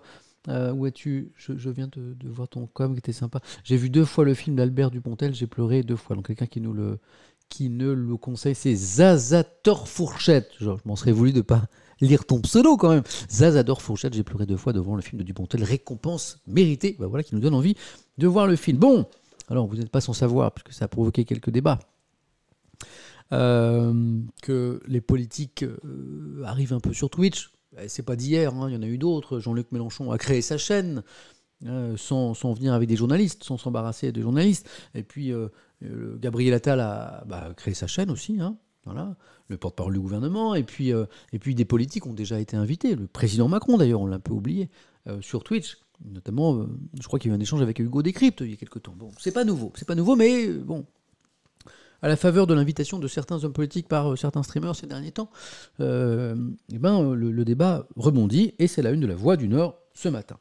Le gouvernement chez les gamers de Twitch, bonne idée ou, piège? Bon, est-ce qu'il n'y a que des gamers sur Twitch? On va pas lancer le débat maintenant. Il y a d'autres choses, mais c'est vrai que c'est un endroit, un très bel endroit où il y a beaucoup de gamers. C'est vrai. Volonté de pédagogie auprès des jeunes ou désir d'attirer leur vote. Ha, ha, ha. Le gouvernement assume de quitter les plateaux de télé pour se frotter aux réseaux sociaux. Le Premier ministre rencontrera ainsi dimanche les fans de jeux vidéo, c'est un peu réducteur quand même, sur la chaîne de streaming Twitch, une stratégie de communication à double tranchant. Euh, revenons à la question.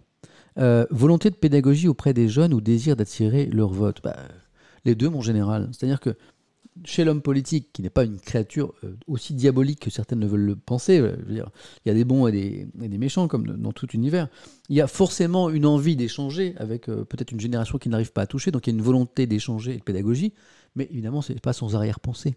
Un politique, il est là pour, pour faire passer des, idées, pour se battre pour des, combats dans lesquels il croit, mais aussi pour conquérir le pouvoir aussi et, y rester. Donc on est, soy- soyons pas, soyons pas naïfs, bien entendu. Je pense qu'il y a les deux. Voilà. Lisons l'article qui est bien écrit, qui est bien fait par Julien Lécuyer. Euh, L'Olympique de Matignon donne rendez-vous au FC Bienveillance. Bon, c'est par ce tweet un brin lunaire pour les néophytes que le Premier ministre Jean Castex a annoncé sa venue dimanche à 18h sur la chaîne Twitch du journaliste Samuel Etienne. Je sais pas qui c'est. Une petite révolution dans le milieu de la com la communication politique, pas vraiment. Les politiques ont saisi depuis des années l'intérêt de sortir du format des grandes messes médiatiques. François Hollande avait tenté l'interview à, Society, Society, comme on dit Society, et le passage dans l'émission Le Supplément de Canal+, Emmanuel Macron a investi l'archipel des médias du web, Combini, TikTok, Brut. Dans son sillage et dans celui du très actif porte-parole Gabriel Attal, les ministres ont tenté l'expérience avec des succès inégaux, comme le rappelle le bad buzz du lissage brésilien de Marlène Schiappa. Voilà. Euh, le gouvernement assume pleinement cette stratégie. Moi, je ne fais pas partie de ceux qui font de la concurrence entre les modes de communication à justifier. Gabriel Attal dit, moi je vais là où, où sont les gens. Bon. Le succès de François Hollande sur Twitch, on ne va pas rappeler les chiffres, mais c'est vrai qu'il y avait beaucoup de monde, donc moi je comprends. Encore une fois, je comprends les inquiétudes, les interrogations, la colère, je suis très sincère quand je dis ça. Les gens qui sont sur Twitch depuis très longtemps, notamment les gamers, les gens qui disent c'est notre univers, vous allez l'abîmer. Je comprends, je ne suis pas d'accord, mais je comprends l'inquiétude. On a un endroit qui est à nous, c'est un bel endroit, vous allez l'abîmer. Moi, je pense, mais je ne suis pas obligé de, vous convaincre, que euh, un invité politique, euh, deux heures, tous les 15 jours, parce que ça va, être, va mon rythme maximum, là j'ai un peu précipité les choses, mais tous les 15 jours ou tous les mois, deux heures, ça va, pas- ça va pas vous polluer Twitch, c'est-à-dire que tout le reste va rester. Hier soir, je, je- en tant que viewer, autour de minuit, je regardais tout ce qui se faisait sur, euh, sur Twitch en France, à l'étranger, mais c'est mais c'est tellement magnifique, il y a de tout, il y a du, il y a du jeu, il y a de la musique, c'est incroyable le nombre de musiciens que j'ai vus chez eux à faire des trucs incroyables, voilà. Et, et donc, et donc ça va, c'est- une toute petite. Même si ça explosait, même si les politiques venaient en masse, et ça j'y crois pas, je vous dirai pourquoi. Sur Twitch, ça restera une toute petite partie. Voilà. Puis il y a plein de trucs, euh, il y a plein de trucs moches sur Twitch. Il y a des filles en maillot de bain, il y a des trucs qui n'ont aucun intérêt. Il y a déjà de la, pardon, des trucs pas intéressants. Eh ben vous n'allez pas les voir. Vous n'allez pas les voir, voilà. Et euh, donc déjà, vous n'êtes pas obligé de regarder. Ensuite, c'est une toute petite partie, et ça va pas se développer plus que ça, parce que je pense que parce parce qu'il y aura des déceptions. Il y a des gens qui vont venir sur Twitch et ça va pas le faire. Et en tout cas, moi, j'ai à l'esprit de ne pas abîmer ce- cet univers. euh, Faites-moi confiance. Bon, pardon pour la parenthèse, on continue. Euh, donc, succès de François. Ah oui, ce que je voulais dire, c'est que on dit que c'est pas bien, et puis euh, il y a quand même beaucoup de gens à regarder. Avec François Hollande, il y avait beaucoup de monde. Et le rendez-vous était réussi, c'est-à-dire qu'il y a eu des dizaines et des dizaines de questions super pertinentes. Quel est l'endroit? Pour moi, c'est un outil de démocratie formidable. Prêtez, prêtez-nous cet outil, les gamers. Prêtez-nous. C'est un outil incroyable. Voilà. Que vous avez contribué à rendre populaire, c'est vrai. Mais c'est un outil incroyable de démocratie directe. Quel est l'endroit où on peut proposer à n'importe qui, en un clic de souris, de poser la question, la question vraiment importante pour lui, à un ancien président de la République, à un Premier ministre, à un, responsable politique de premier plan? Quel est l'endroit? Aucun. Aucun. Vous avez toujours euh, une interface, un truc. Vous pouvez pas. Là, c'est possible.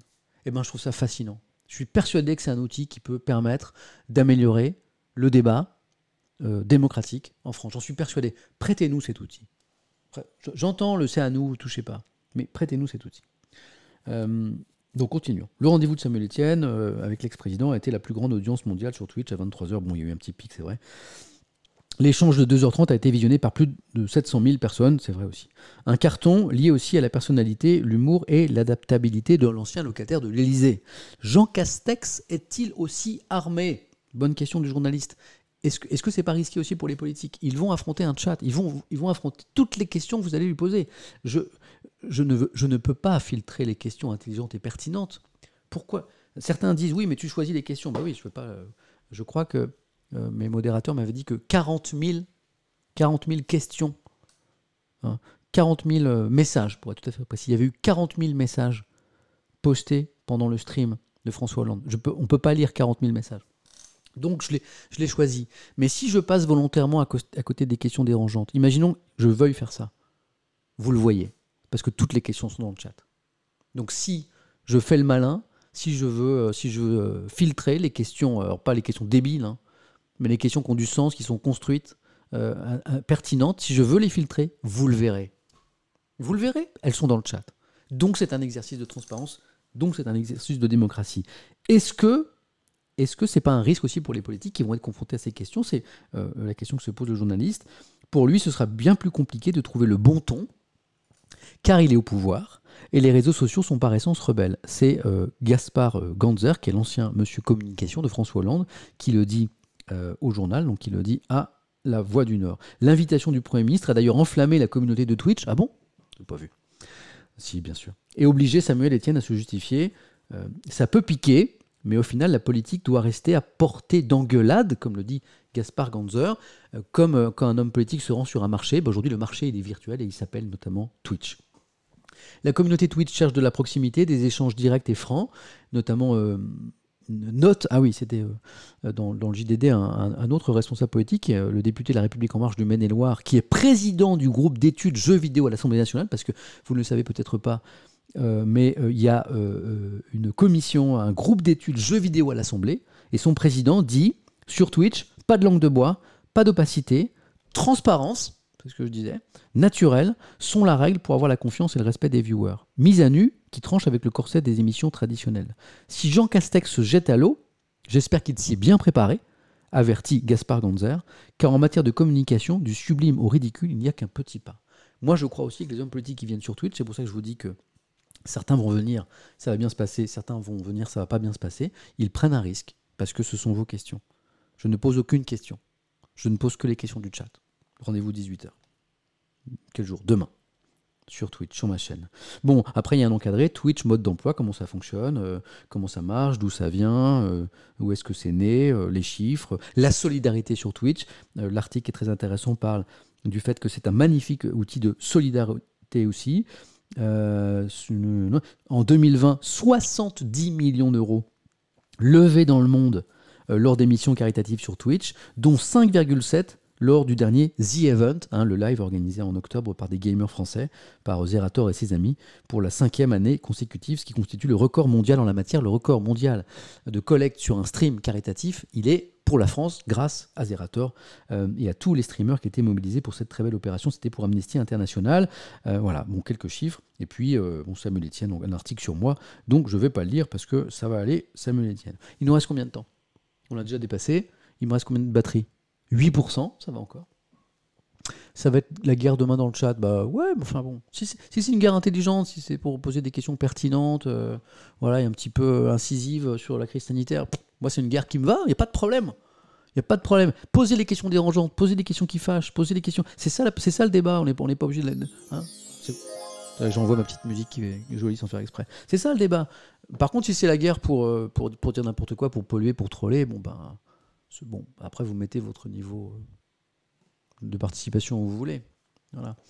Euh, voilà. Et, chapeau à, mon, ma petite équipe de modérateurs qui est juste top. Voilà, ils sont sont pas nombreux, mais ils font un super boulot. Qu'est-ce qu'est-ce qui me reste? Ouais, laissez- ok, ok. Bon, le- l'article dans Ouest France sur Samuel Etienne, euh, on va arrêter. C'est aujourd'hui, mais c'est quelqu'un qui me l'a signalé tout à l'heure. On va lire deux choses. On va dépasser un petit peu, mais on va lire deux choses très intéressantes. Euh, oui, deux modos seulement actuellement, me dit euh, ouais, euh, Bishop B2. Mais Bishop B2. Tu sais pourquoi il n'y a que deux modos? Parce que c'est pas beaucoup. hein. Vous êtes combien? Vous êtes rondé Vous êtes plus de 13 000 et il n'y a que deux modérateurs. Et pourtant, le chat, il est de qualité. Je le regarde, le chat. hein. Le chat, il est de qualité. Vous êtes plus de, vous êtes, vous êtes plus de 13 000. Il n'y a que deux modérateurs. Et le chat, il est de qualité. Vous savez pourquoi? C'est parce qu'on a défini un cadre ici. Ça fait trois mois que je dis tous les jours. Ici, c'est un espace d'échange, de discussion. On a le droit de pas être d'accord, mais il faut le faire dans le respect de l'autre. J'ai défini un cadre. Et, euh, et, et, euh, et, euh, et ce cadre, il est respecté. Voilà. On a, on, a- signé un contrat et, on et vous le respectez. Et il y a, y a très peu de, de- de débordements. Alors, il y a deux modérateurs, puisqu'il y, y a des débordements. C'est normal. Il y en a toujours un petit peu, mais c'est tellement d'une infime minorité qu'en fait, deux, deux modérateurs, là, ouais, ouais, deux modérateurs seulement. Et c'est propre, grâce à vous, parce que euh, récemment, j'ai échangé avec mon équipe de, modération et ils me disaient, mais, je leur disais, mais c'est bizarre, j'ai l'impression qu'il y a de moins en moins de, messages euh, modérés, de moins en moins de messages supprimés, de moins en moins, de moins en moins de gens bannis. Euh, et merci les modérateurs. Et il me dit, bah oui, en fait, plus on avance et, et moins on bosse, en fait, parce que les gens ont compris le cadre et ils le respectent. Et moi, je, crois à ça. Je crois que Twitch, ça peut être, cet- espace-là. Donc demain, bah demain, euh, même Paris, moi, je fais, confiance à l'intelligence des, des gens. Certains me, il y a quelqu'un qui me disait, t'as qu'à passer en sub only. Alors les amis, je vous explique. Sub only. J'ai pas d'abonnement. On peut pas me sub. C'est un choix que j'ai fait, qui changera peut-être dans, dans le futur. Mais le choix que j'ai fait au début pour vivre cette expérience, c'était pas d'abonnement, pas de sub. Si je passe en sub only, il y a zéro commentaire dans le chat. Zéro, puisqu'il n'y a pas de personne peut me sub. Donc, euh, c'est pas une solution. Allez, on va très vite parce que euh, ma batterie est à 8%. Euh, dossier vachement intéressant dans le Parisien. Pourquoi tant de violence? Les ados, les jeunes, les phénomènes de bande, pas seulement. Ils s'appellent Alisha, Yuri, Lilibel. Ils ont à peine 14 ou 15 ans et pourtant ils ont été tués ou laissés pour morts ces derniers jours, victimes de rivalités entre bandes ou de cyberharcèlement dans un climat tendu aggravé par le couvre-feu insupportable violence entre jeunes. Titre Le Parisien. Les victimes ou les auteurs de ces drames qui choquent l'opinion sont de moins en moins âgés. Depuis le début de l'année, les tragédies se multiplient sur fond de réseaux sociaux et dans un contexte sanitaire qui n'arrange rien. Dans toutes ces affaires, écrit le Parisien, la détermination, l'extrême violence des protagonistes de plus en plus jeunes choque et interroge à l'heure où les mesures sanitaires les privent de certaines activités.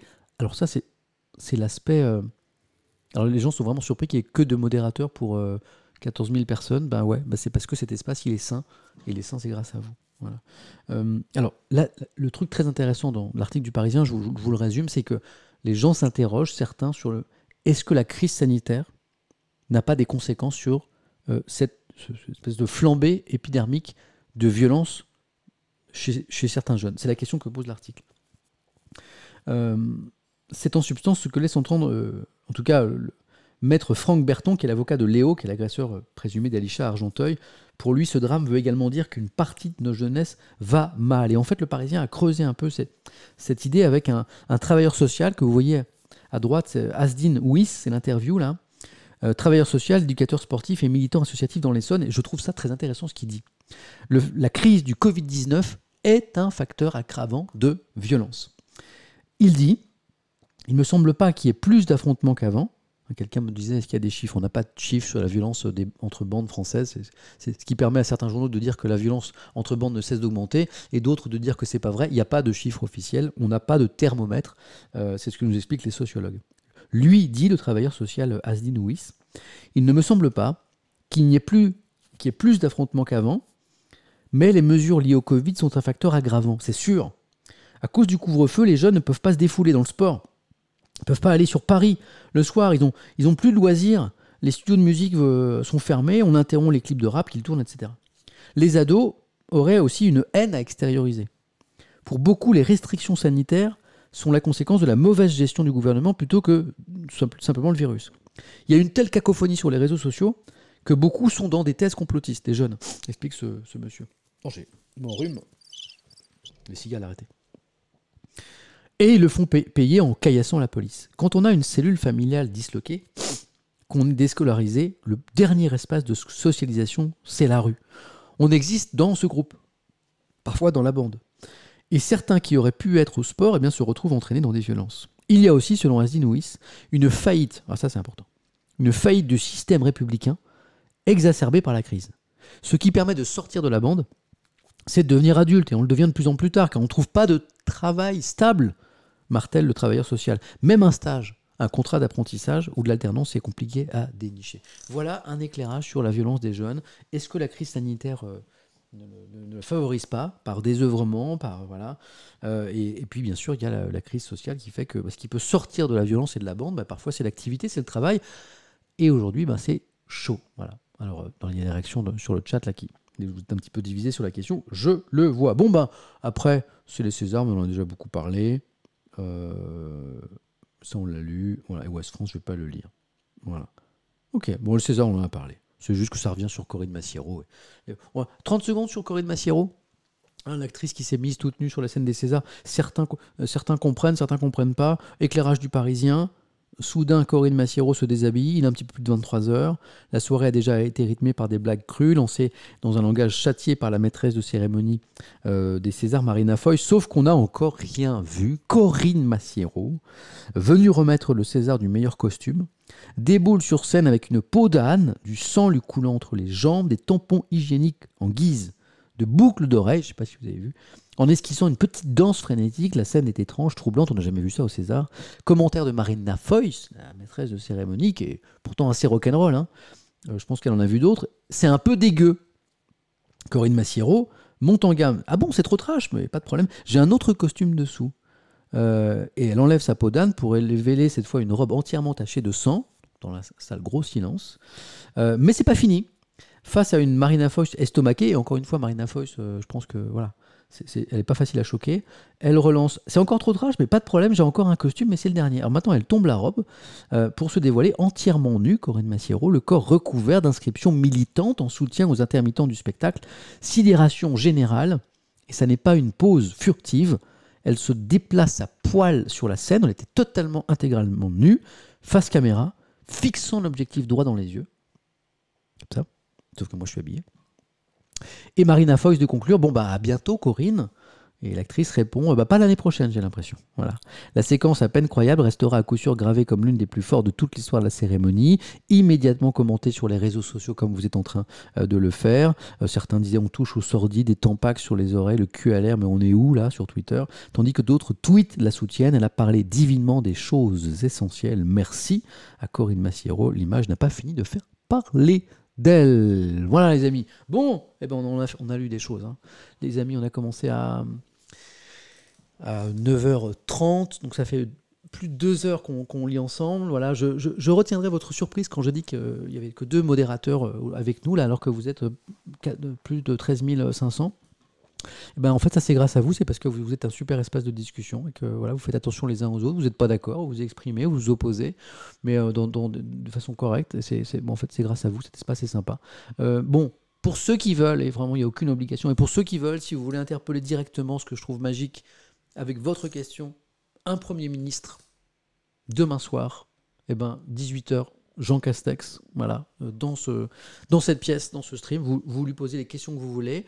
N'hésitez pas à suivre cette chaîne. Comme ça, vous êtes informé quand je stream. Euh, notifications, téléphone, euh, ordinateur, iPad, tout ça. N'hésitez pas à suivre mon compte Twitter, puisque c'est là que j'annonce quand je stream. N'hésitez pas, si vous préférez l'audio, hein, tout à l'heure on parlait de, la version audio. Il y a une version audio sur Spotify de ce stream que je poste dans la foulée en général. Hein, il, faut, il faut quelques minutes, le temps de télécharger tout ça. Mais je vous mets l'adresse ici Spotify. Voilà. Là aussi, je gagne rien. Allez-y, c'est gratuit. ça me rapporte pas de sous. Euh, et puis, euh, ah oui, on va faire un raid. Et alors, on a parlé ensemble. Regardez. D'ailleurs, je pense que j'ai un article. Restez avec moi parce que c'est super important. Et là, il ne s'agit pas de moi. Tac. Il y a une super opération caritative sur Twitch. On disait à l'instant que Twitch, c'est notamment un espace magnifique et formidable parce qu'il y a du caritatif, il y a de la solidarité. Hop, opération ce week-end. Hashtag sauvons nos étudiants? Stud Live, opération solidaire pour aider les étudiants en situation de précarité. Hein, c'est organisé par un collectif étudiant. Voilà. C'est en partenariat avec le Secours Populaire. C'est en ce moment, il y a plein de streamers mobilisés pour euh, collecter des fonds pour les étudiants. Bon, bah, c'est sérieux, c'est avec le Secours Populaire français. Moi, je dis bravo. Donc, euh, on va faire un petit raid, bien sûr. Je vérifie quand même que. Bougez pas, que j'ai bien un live en ce moment. Du Stud Live. Et on va se faire un petit raid. Qu'est-ce que vous en pensez? Tac. Avant de faire un raid, je vérifie où je vous envoie quand même, pour pas faire de bêtises.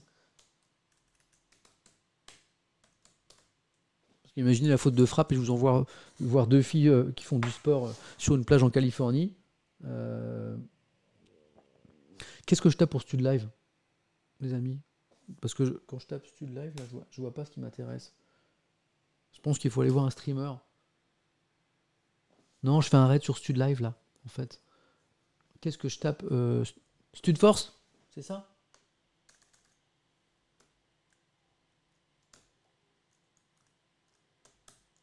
Non, il n'y a pas.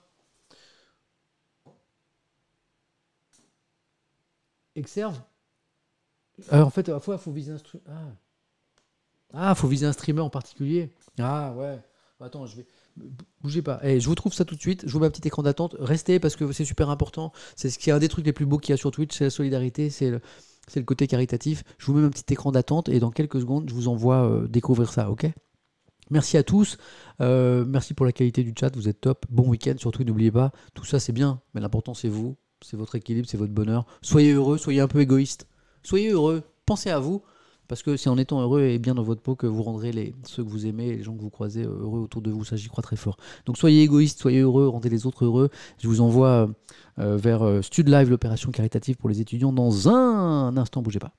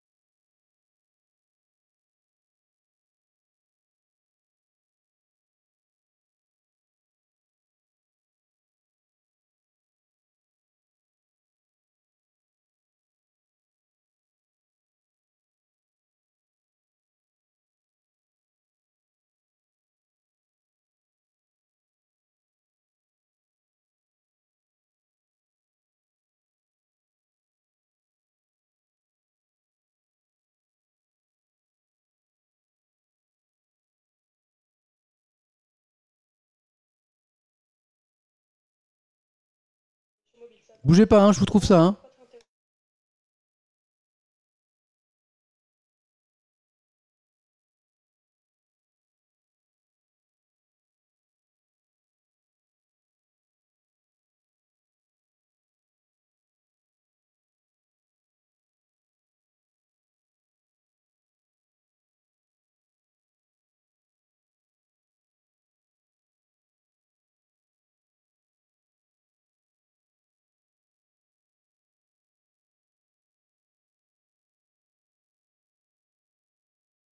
Je cherche, je cherche.